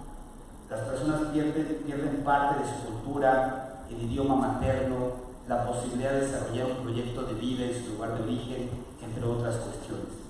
Por ello, el tema de la migración debe abordarse desde un enfoque de solidaridad, pero sobre todo de derechos humanos. Deyanira Auditorio de Prisma RU, los expertos añadieron que la opinión pública de la migración en el mundo se encuentra dividida y ha llegado a generar muestras de odio y de discriminación, por lo que se deben construir medidas de solución en las que se abran las fronteras de las ideologías. Este es el reporte. Muy buenas tardes. Porque tu opinión es importante, síguenos en nuestras redes sociales, en Facebook como Prisma RU y en Twitter como arroba PrismaRU. Internacional RU. La comisionada de la ONU para los Derechos Humanos, Michelle Bachelet, entregó un duro informe ante el Pleno sobre la situación en Venezuela y anunció la liberación de 22 detenidos opositores al gobierno de Nicolás Maduro. Entre ellos se encuentran la juez María Afiuni y el periodista Braulio Jatar. La escarcelación de 62 detenidos a los pocos días de mi visita a Caracas, la liberación ayer de otros 22 entre ellos el periodista Braulio Jatar y la jueza Lourdes Afiuni, así como la aceptación de la presencia de dos oficiales de derechos humanos en el país, las entiendo como muestras de un nuevo compromiso de las autoridades venezolanas con la resolución de los múltiples desafíos en materia de derechos humanos que enfrenta el país. Por su parte, el viceministro de Comunicación Internacional venezolano, William Castillo, dijo que el informe favoreció a la oposición, calificándolo como carente de objetividad e imparcialidad. El presidente de la Asamblea Nacional de Venezuela, Juan Guaidó, convocó este viernes a una movilización en contra del gobierno de Nicolás Maduro para exigir el fin de las torturas, asesinatos y violaciones de derechos humanos en el país sudamericano. ¿Quién dio la orden de asesinar, a un ¿Qué quería demostrar? ¿Tiene fuerza? ¿El castigo? A lo que levantamos, pues no será suficiente. Ni castigo, ni tortura para un pueblo enardecido que quiere libertad y democracia y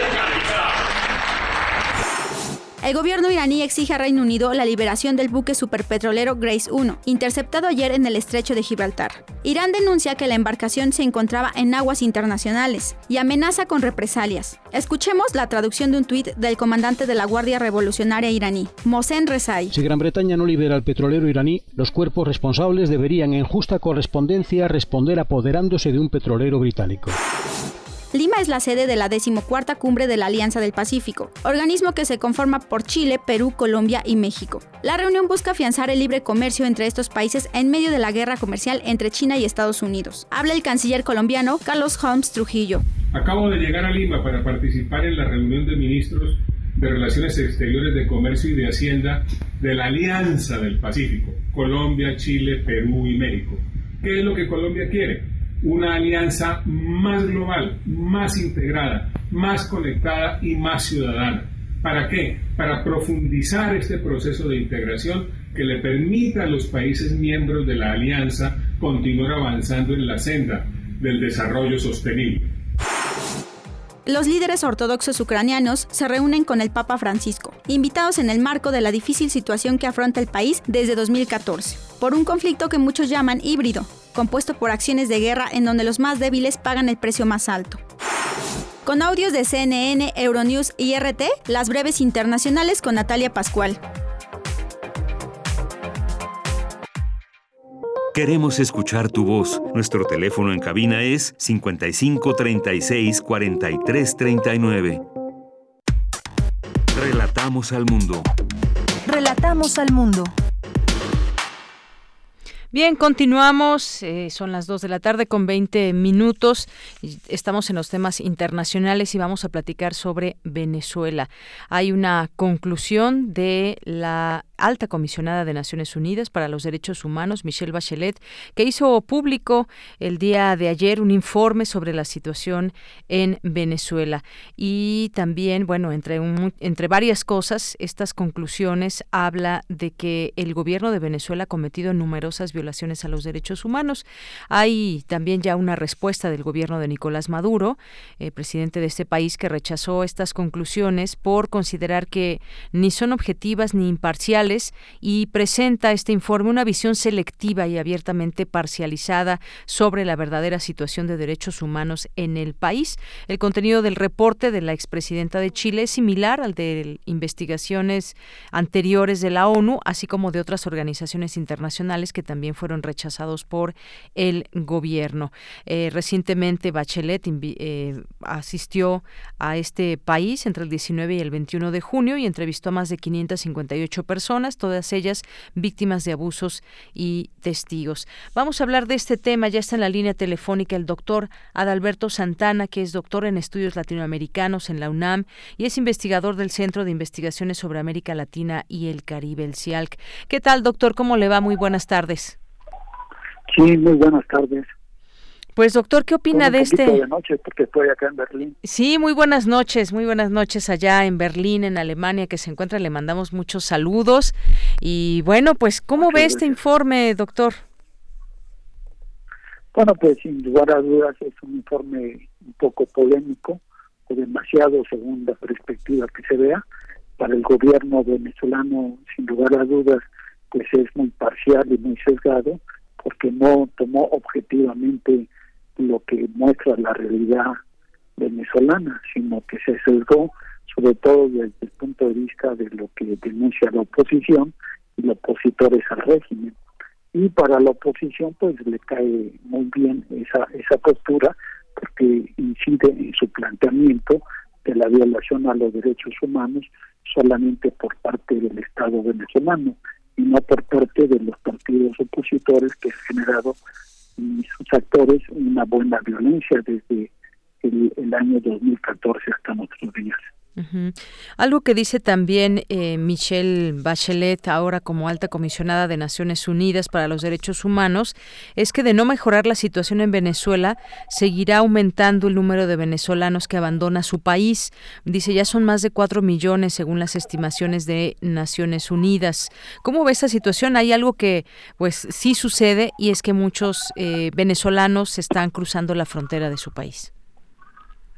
Bueno, el, mayor número de, personas que, que transitan de un lugar a otro por la situación económica son los mexicanos, después serían los centroamericanos y ahora se suma por el bloqueo que ha impuesto Estados Unidos al gobierno de Venezuela, pues este torrente de, venezolanos que se junta al gobierno del presidente Maduro suma 900 mil, en tanto que para los grupos opositores pues suman más de 3 millones, entonces va a depender en las lecturas que se hagan.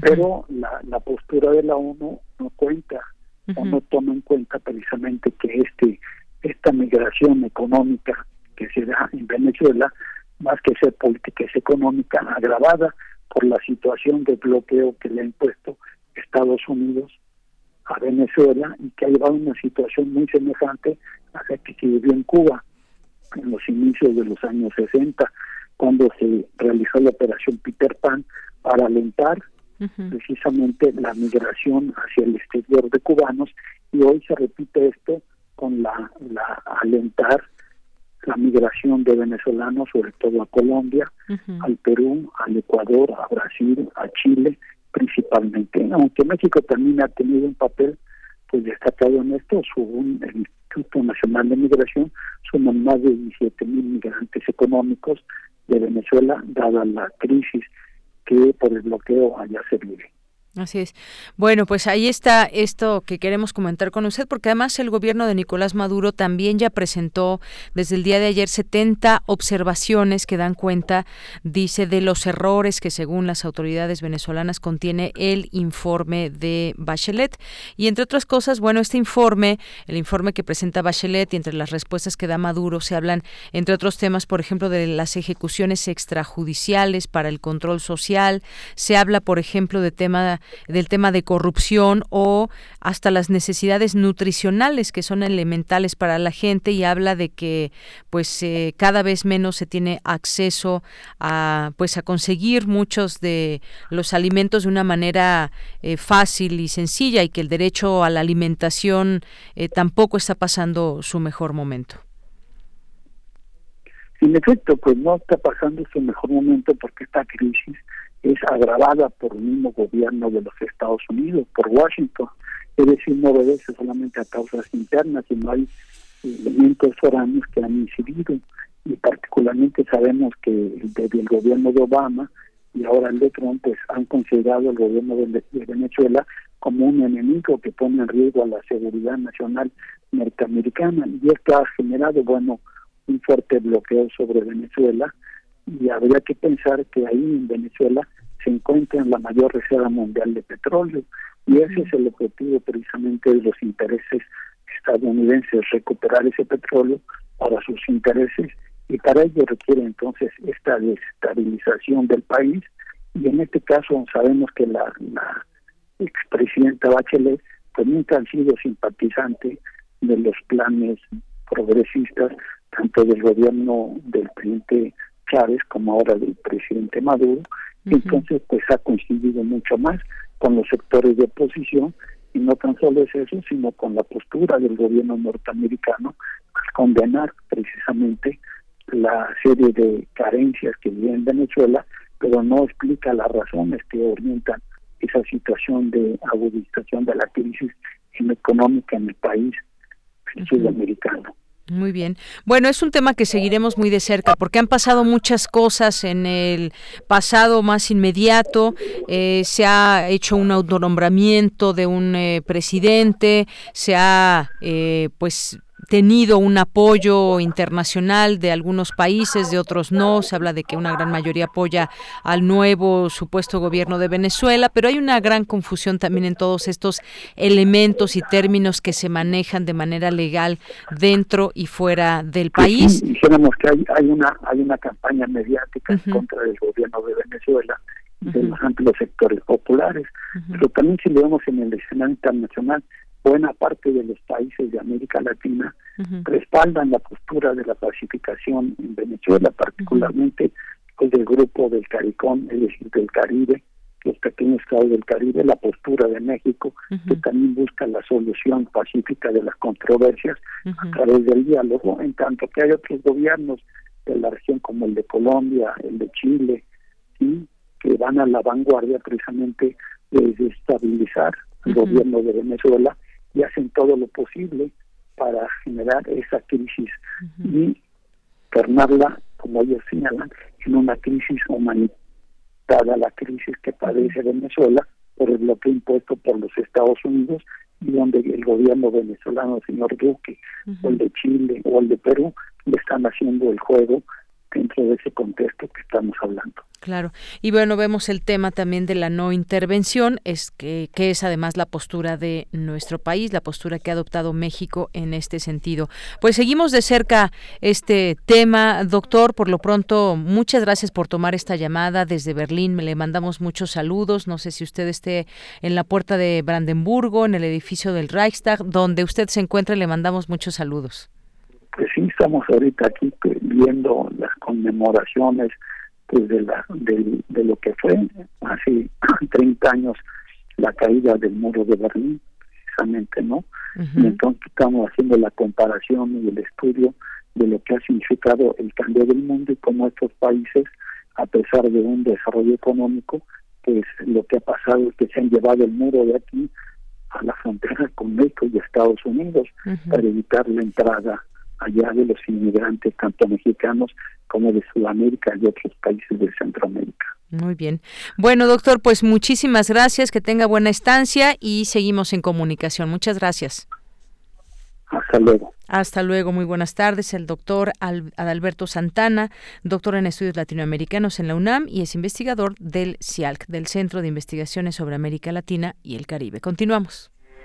Porque tu opinión es importante, síguenos en nuestras redes sociales, en Facebook como Prisma RU y en Twitter como arroba PrismaRU.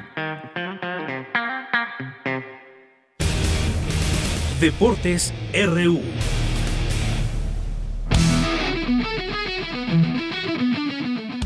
Después de haber sido encendida en Teotihuacán, la antorcha panamericana llegó este miércoles a Perú para iniciar su recorrido en la ciudadela de Machu Picchu. La antorcha recorrerá el país andino hasta el 26 de julio, cuando dé inicio la justa deportiva. Los clavadistas mexicanos Adán Zúñiga y Diego García se clasificaron a las semifinales de la prueba de trampolín de 3 metros individual varonil, en el segundo día de competencias de la Universidad Mundial que se realiza en Nápoles, Italia. Paola Pliego, esgrimista, da por terminada su relación con la CONADE a través de un comunicado, en donde informa que buscará el boleto a Tokio 2020 bajo la bandera de Uzbekistán. Pliego culpó a los directivos del deporte mexicano de haber truncado su sueño de competir en los Juegos Olímpicos por su país natal. Este caso se une al de otros cuatro deportistas que optaron por representar otros países. Daniel Badía logró entrar a la convocatoria para representar a nuestro país en los Juegos Panamericanos de Lima 2019 en ciclismo. Competirá en la prueba de persecución por equipos y será suplente en la prueba contrarreloj individual de ruta. La clavadista regiomontana Alejandra Estrella dio a México su primera medalla de oro en la Universidad Mundial de Nápoles, al sumar un total de 327.65 puntos en la prueba de 10 metros plataforma. Pumas perdió 1-0 contra el Celaya en lo que fue su segundo partido de preparación de cara a la Apertura 2019. Este también fue el segundo encuentro de Michel González al frente de la escuadra felina. Próximo rival, los Cafetaleros de Chiapas, mañana a las 8 horas. Para Prisma RU, Moisés González. Prisma RU. Relatamos al mundo.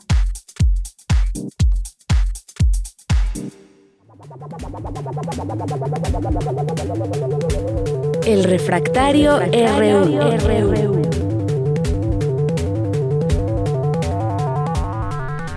Dos de la tarde con 32 minutos. Ya está aquí con nosotros en Refractario RU, su sección, Javier Contreras, maestro en Derecho y profesor de la Facultad de Estudios Superiores Acatlán. ¿Cómo estás, Javier? Hola, ¿qué tal? De Llanera, muy bonita tarde para ti y para todo el amable auditorio. Pues hoy, como cada viernes que nos escuchamos, Hoy es un gran día para estar vivos y en la República vaya que han pasado cosas y nada más en las últimas horas. Exactamente. Bueno, uno de ellos ha sido esta eh, áspera transición hacia la Guardia Nacional, eh, los policías federales que han salido a las calles. ¿Qué ocurre con la Policía eh, Federal? ¿Qué planteamiento, qué análisis tienes tú, Javier? Pues bien, hay que recordar lo siguiente, la Guardia Nacional era una figura que ya estaba pues contemplada en el texto constitucional, pero que sufrió grandes cambios pues con las últimas reformas que tú y yo ya habíamos discutido varias ocasiones, pues desde finales del año pasado a la fecha. Esta Guardia Nacional, conforme a la propuesta del presidente, ya después de haber pasado por sociedad civil, el cuerpo legislativo y compañía, eh, terminaría siendo integrada por tres corporaciones actualmente, ¿no? La Policía Militar, la Policía de la Marina y la Policía Federal.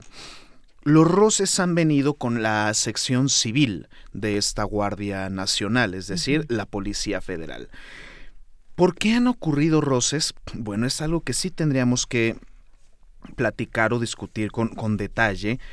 Sin embargo, en una forma más eh, amplia o somera tal vez, pues tendríamos que decir que los policías integrantes eh, de, de la Policía Federal, cuando menos esta sección aquí en Ciudad de México, pues se encuentran descontentos porque denuncian que han sido forzados eh, o invitados severamente a formar parte de la Guardia Nacional y con ello denuncian posibles pérdidas de algunas prestaciones e incluso baja de sueldos. Información que, pues el secretario de Seguridad y Protección Ciudadana, Alfonso Durazo, así como el mismo presidente en su momento, han salido a desmentir.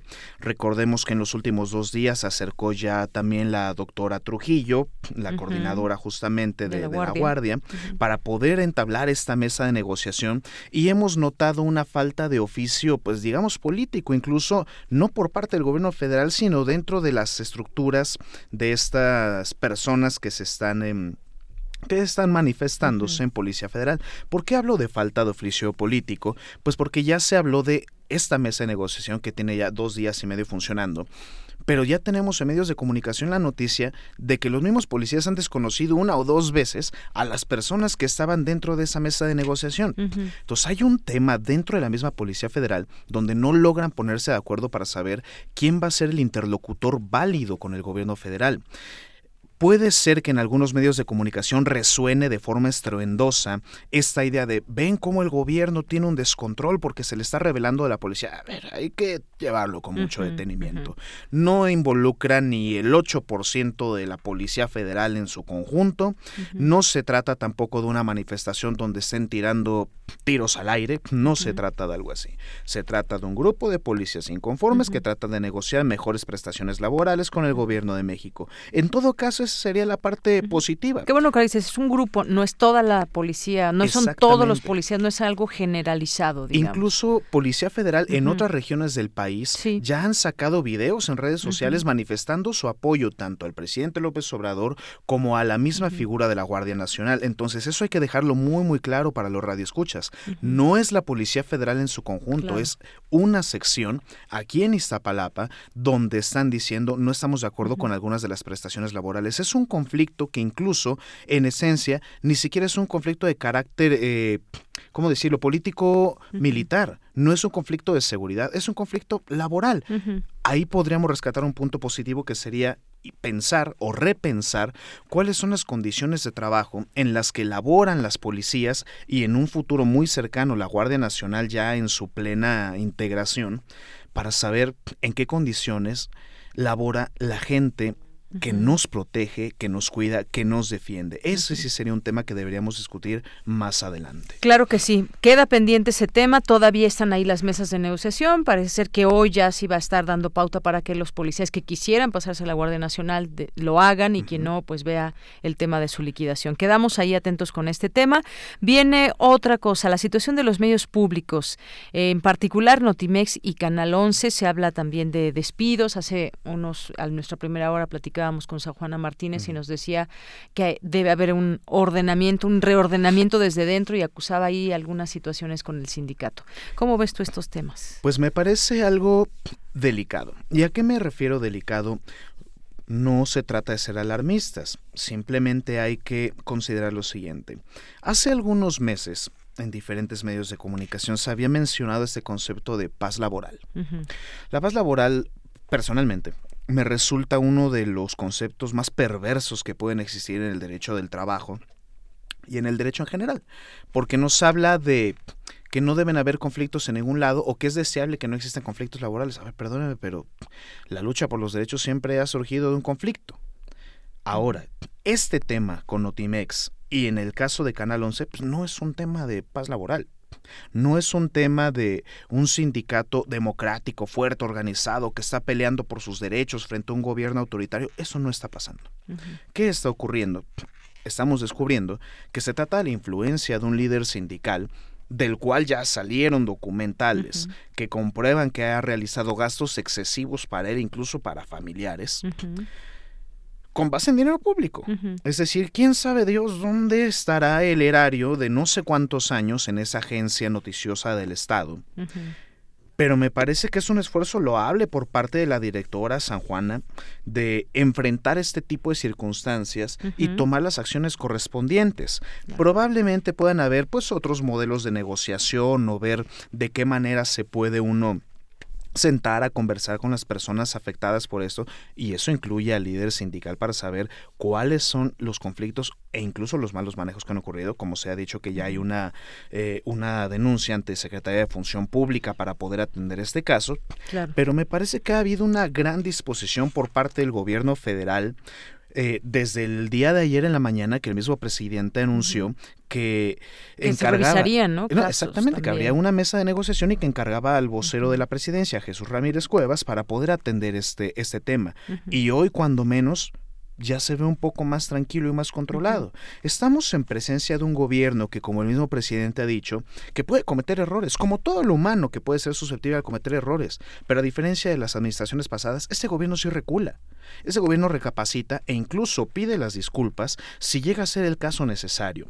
Hay que esperar a que concluya el caso de estas negociaciones con Notimex y ver cómo se vuelve a, tomar el tema de Canal 11, pero es muy importante considerar cuál es el papel de los medios públicos, la calidad de vida de los eh, empleados, de los trabajadores de los medios públicos, ¿para qué? Para poder disponer de buena información para la ciudadanía. Así es, y con este tema de que se tiene que investigar al líder sindical de Notimex, porque ya quería presentar su renuncia sin que se haga esta investigación, dijo San Juana, espérate, falta que pues salga todo bien, todo este tema de, de, los recursos y demás. La corrupción en México, el caso Lozoya, la figura de testigo protegido, a su familia, a su madre, a su esposa, a su hermana, ya eh, pesan acusaciones sobre ellas muy serias. Efectivamente, me recuerda un personaje, otro de esos célebres priistas, un alguien con quien comparto el nombre, qué barbaridad, ¿no? Javier, Javier, ándale, Duarte, Duarte. Ese.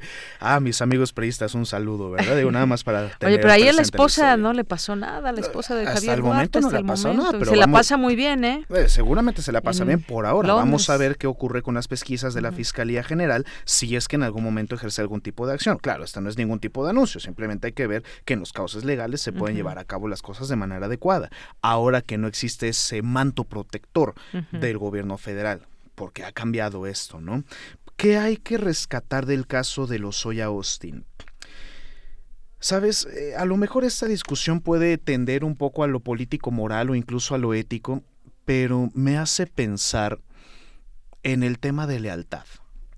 En las instituciones políticas, Em, pues se habla no solamente de lo estrictamente jurídico, de lo legal, de las estructuras eh, de gobierno, de las instituciones, sino que se habla también de los comportamientos de los agentes. En esos comportamientos de los agentes influye la lealtad en los partidos políticos e incluso dentro de las estructuras de algunos gobiernos. Me hace pensar muy severamente que Emilio Lozoya haya pedido ya la figura de testigo protegido para declarar y más ahora que se tiene finalmente la acción penal por el caso Oderbrecht. Me hace pensar en, bueno, es que ya va a echar de cabeza a sus ex colaboradores. Tal vez llegó ese momento. Tal vez llegó hasta el cuello el agua y es momento de hablar. No lo sabemos todavía. Y ese es un tema. Creo que es importante seguir las pesquisas de la Fiscalía, ver cómo avanza este caso Oderbrecht, esta nueva acción penal, y esperar que llegue la justicia en este país, que yo creo que es posible verlo. Sobre la familia prefiero reservar comentarios, hay que permitir que se desarrolle la temática, pero sería importante eso, cómo funcionaban las lealtades en el gobierno pasado, estos mecanismos de engrasamiento de los engranajes de la corrupción. Muy bien, pues lo seguiremos platicando porque también es un tema que está abierto a lo que pueda suceder con estos señalamientos y estas acusaciones. Javier Contreras, muchas gracias. Muchísimas gracias, Deyanira, y para todo el amable auditorio, que tengan un ex excelente fin de semana. Gracias, hasta luego. Relatamos al mundo. Relatamos al mundo. Porque tu opinión es importante, síguenos en nuestras redes sociales, en Facebook como Prisma RU y en Twitter como arroba PrismaRU.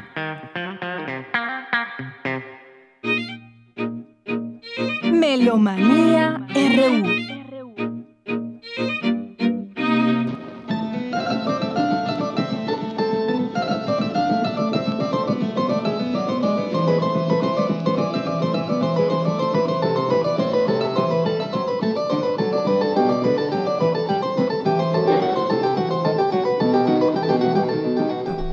Manía RU ya comienza. ¿Cómo estás, Dulce? Buenas tardes. Pues aquí emocionada de saber que un día como hoy nació Wanda Landowska. Ella nació en 1877 en Varsovia, muere en Estados Unidos por sale huyendo de las guerras. Ella recibe su educación primero en su ciudad natal, Varsovia, después se va a Berlín, estudia composición y este, la agarran las, eh, en la primera década ya del siglo XX, Landowska se asocia a la Escola Cantorum de París. Y ahí, en, estudiando la música antigua, se da cuenta, estamos escuchando ahorita el burré número uno y el número dos de la suite inglesa de Johann Sebastian Bach, una suite que compuso más o menos entre 1715 y 1720.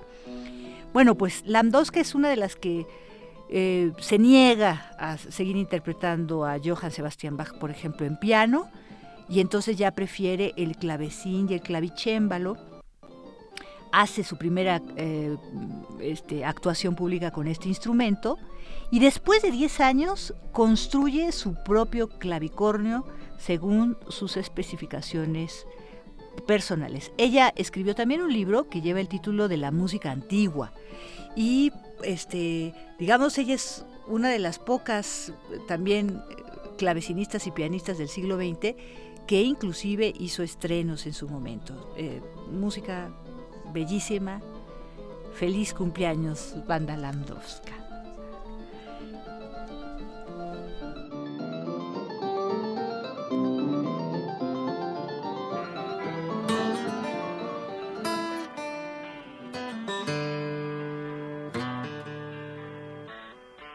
Otro cumpleaños más de ella.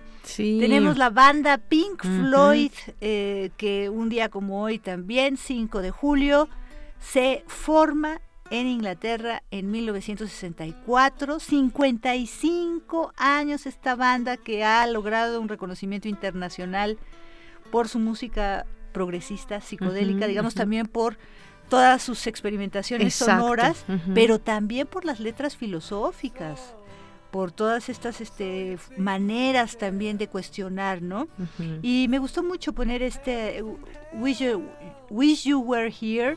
Este es un álbum que tuvo muchísima pues este popularidad en 1975. Hay que decir que desde Dark, Sun, Dark Side of the Moon de 1973 ya tuvo muchísimo. Yo creo que los más importantes han sido The Wall, por supuesto, ¿no? Ese sí, este, ha sido como mucho, muy importante. The Final Cut también.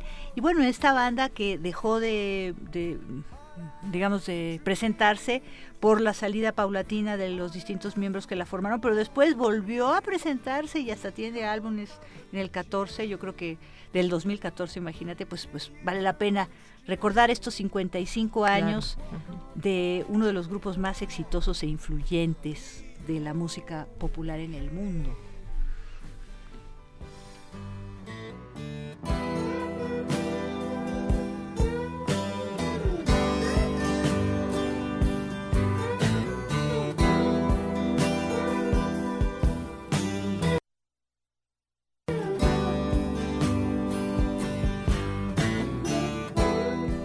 Y bueno, pues ahora nos vamos con las invitaciones. Esta invitación especialmente tiene eh, pases dobles. Y no nada más tiene pases dobles para el concierto de este próximo domingo. Escucharemos ahora al director Aquiles Morales de el coro virreinal Rita Guerrero y el coro Deliciu. Ellos se presentan este domingo 7 a la una y media de la tarde en el Auditorio Blas Galindo. El programa se titula Fuego que me abraza. Vamos a escuchar un poco la invitación del maestro, en donde nos habla de que muchos textos o todos los textos serán de Sor Juana Inés de la Cruz. Habrá música de ella. Eh, bueno, del tiempo de ella cuando se cantaba la música compuesta por distintos compositores virreinales, pero también hacen una invitación a uno, a un compositor contemporáneo, egresado del CIEM, Andrés Vergara, para que haga algunas transiciones y hacer este fantástico contraste entre lo contemporáneo y lo antiguo dedicado a Sor Juana Inés de la Cruz. Escuchemos y tenemos, recuerden, tres pases dobles para este concierto del 7 y ayer escuchábamos también a la maestra Ana Patricia Carvajal. Ella es eh, directora, entre muchos otros ensambles, del ensamble coral Boche Intempore. Están cumpliendo 30 años. Se llama 30 años compartiendo el concierto que va a ser la próxima semana, el domingo 14. También para el domingo 14 a la una y media en el mismo foro, en el Auditorio Blas Galindo del CENART. Tenemos otros tres pases dobles. Llámenos 55 36 43 39, 55 36 43 39 y escuchemos la invitación que nos hace Aquiles Morales.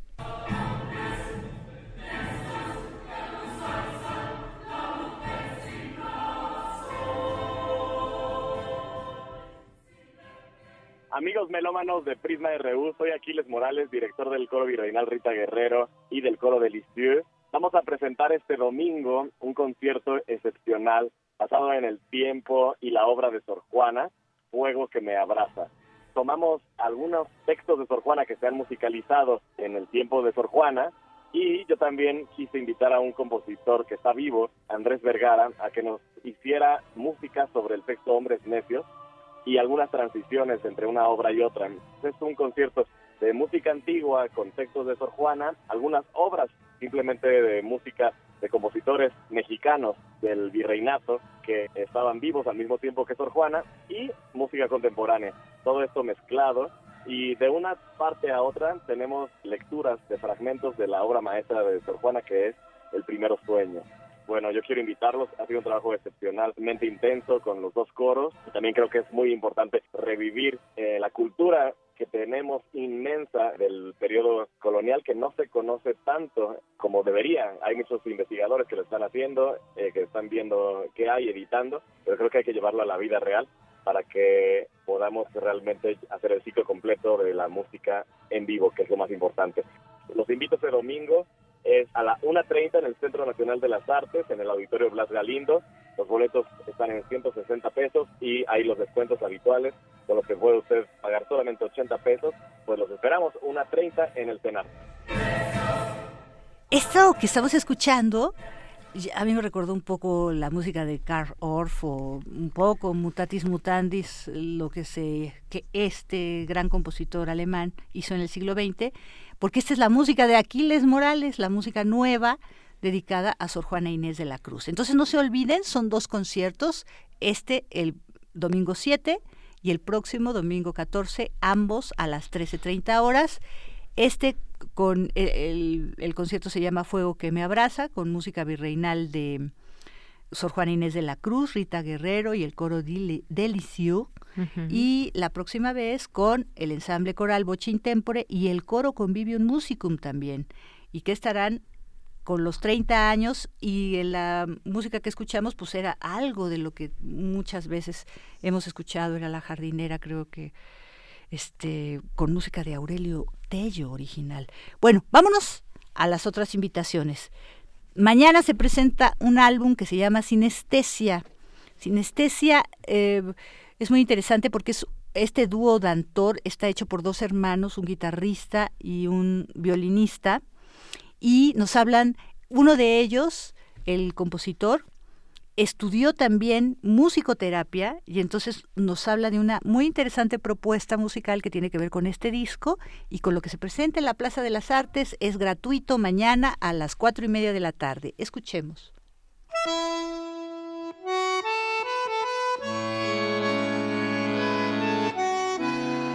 Buenas tardes amigos melómanos de Prisma RU, nosotros somos el grupo Dantor, mi nombre es Israel Torres, soy violinista y mi hermano Daniel Torres, quien es guitarrista y director y compositor de la agrupación. Es un placer estar aquí en el programa y los queremos hacer una atenta invitación para nuestra presentación del disco que será mañana en la Plaza de las Artes del Centro Nacional de las Artes a las 4 de la tarde es central libre y bueno, por supuesto que además de la música en vivo que interpretaremos de este álbum que estamos presentando, que ya está previamente en las plataformas digitales como Spotify, iTunes y demás, vamos a hacer la presentación física del objeto, del disco, que bueno, además tiene un arte bastante interesante. Esperamos que nos puedan acompañar el día de mañana.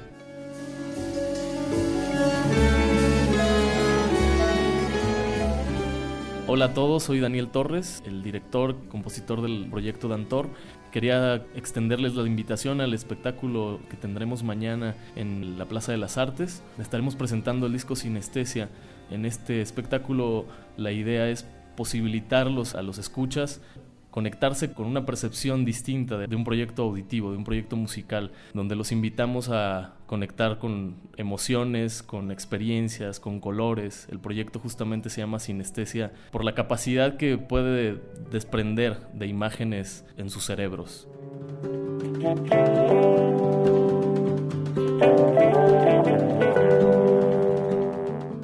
Nosotros venimos de una educación formal de la música académica aquí en la Escuela Superior de Música y previamente tuvimos una experiencia, nosotros somos hermanos, Israel y yo, y desde muy pequeños estuvimos vinculados con este arte lo cual nos ha llevado al estudio de la música, él en el violín, yo en la guitarra. Y bueno, tenemos diversas influencias dentro de este proyecto, el jazz como dentro de la improvisación, armonías y atmósferas de la música latinoamericana.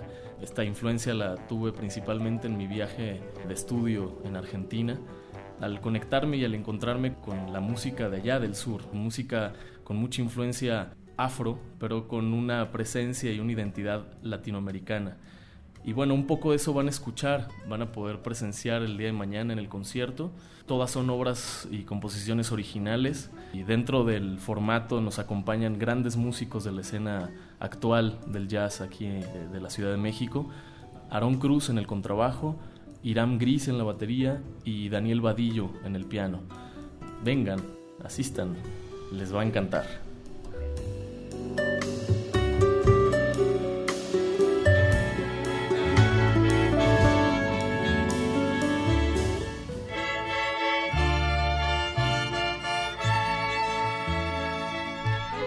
Bueno, pues la orquesta típica García Blanco está cumpliendo 10 años y tenemos en la línea al maestro Ricardo Gutiérrez García. Él es director de esta orquesta típica. Estamos escuchando atrás las grabaciones de que ya tienen ellos y nos van a invitar a otro concierto por estos 10 años, primeros 10 años de vida de esta orquesta. Muy bienvenido sea, maestro. Muchísimas gracias por tomar la llamada, por esta invitación que nos va a hacer. ¿Dónde, cuándo, en dónde? ¿A dónde vamos a tener que ir para festejar estos 10 años? Muy buenas tardes. Un placer estar con ustedes eh, de manera telefónica. Esperamos muy pronto estar eh, de manera física porque Radio UNAM es para nosotros pues un espacio vital, es un oasis en el que pues recurrimos todos los que nos dedicamos a promover la cultura nacional, pues es un espacio sumamente importante. Muchas gracias. Los queremos invitar efectivamente a, la fiesta de los 10 años, los primeros 10 años de nuestra orquesta típica García Blanco. Esto va a ser el próximo miércoles 10 de julio en el majestuoso Teatro de la Ciudad, Esperanza Iris. Eh, vamos a tener para acompañar esta velada increíble a músicos que nos han acompañado a lo largo de, nuestra vida musical y artística y que además son personas sumamente importantes en la exposición de, nuestras de nuestra música mexicana como el doctor Alberto Ángel el Cuervo eh, el propio maestro Rafael Jorge Negrete quien es nieto del inolvidable Jorge Negrete. Vendrá la maestra Mirza Maldonado que es una extraordinaria cantante, intérprete de nuestra música, embajadora de nuestra música en todo el mundo. La maestra Mirza Maldonado es, a su vez, hija del gran compositor Fernando Z. Maldonado y María Alma, que son, pues, este, compositores que son muy, muy, muy sonados en, nuestra cultura.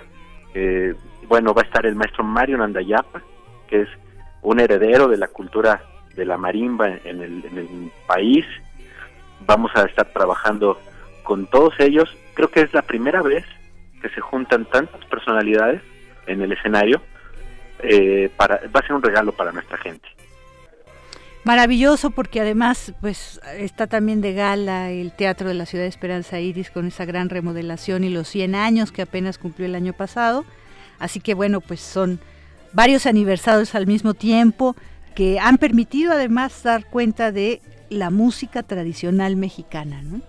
Así es, totalmente de acuerdo, es un escenario maravilloso y, qué, mejor pretexto que, la cultura para que la, familia se pueda reunir en este espacio, que sea parte de esta celebración de nuestros 10 años. Quiero, quiero hacer algo, una mención importante. Nuestra orquesta típica es de las pocas orquestas típicas que sobreviven en este país, pese a la importancia que, que, tiene la música, el, el acervo musical que interpretan las orquestas típicas, cada vez hay menos. Nosotros estamos celebrando nuestros primeros 10 años y lo hacemos no solo en el escenario. Los maestros que integran esta orquesta pertenecen a, un proyecto, un proyecto de difusión cultural en la niñez. Estamos trabajando en la Ciudad de México, en el municipio de Nezahualcóyotl. Ahí tenemos ahorita 2.000 niños, 2.000 que se están capacitando de manera instrumental o coral en torno a la música popular y tradicional mexicana.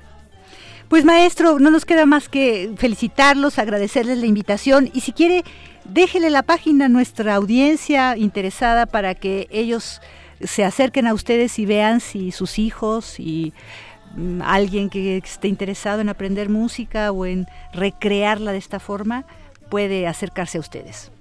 Claro que sí, con mucho gusto. Estamos en las redes sociales como Orquesta Típica García Blanco o también como Instituto de Música y Tradición García Blanco. Ahí pueden este, seguirnos para que se estén enterados de todas las actividades culturales que tenemos durante el año. Con mucho gusto. Pues felicidades, maestro, un gran abrazo y esperemos vernos el miércoles 10, el próximo de julio, en el Teatro Esperanza Iris. Los esperamos con todo nuestro cariño el miércoles 10 de julio a las ocho y media de la noche. Por favor, es un espectáculo apto para toda la familia. Fantástico, muy bien, maestro. Gracias, hasta luego. Gracias, hasta luego. Bueno, pues Dulce, ya nos despedimos. Muchas gracias a todo el auditorio, gracias a todo el equipo, a Rodrigo Aguilar, Ruth Salazar, Natalia Pascual, Daniel Olivares, Arturo González, Agustín Mulia, Moisés González, Cindy Dulce, Andrea Candy. Aquí en el micrófono se despide de Yanira Morán. El la siguiente semana nuestro programa será grabado. La siguiente semana estará mi compañera Virginia Sánchez. Nosotros nos escuchamos el próximo 22 de julio. Que tenga buena tarde y buen provecho va la gente a sus quehaceres, va la gente a su labor. Los hombres y las mujeres siempre le ganan al sol. Oye, ¿y quién canta? Ahora lo verás, está con nosotros la orquesta típica García Blanco. Un disco más de la orquesta típica García Blanco. Qué gusto nos da que se siga produciendo. Es un trabajo arduo, mucho tesón, músicos de mucha entrega, que siguen tercos a que se oiga nuestra música, porque con tanta invasión comercial estamos aturdidos y es importante limpiar la cerilla de las orejas.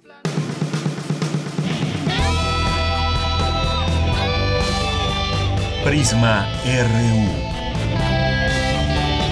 Relatamos al mundo.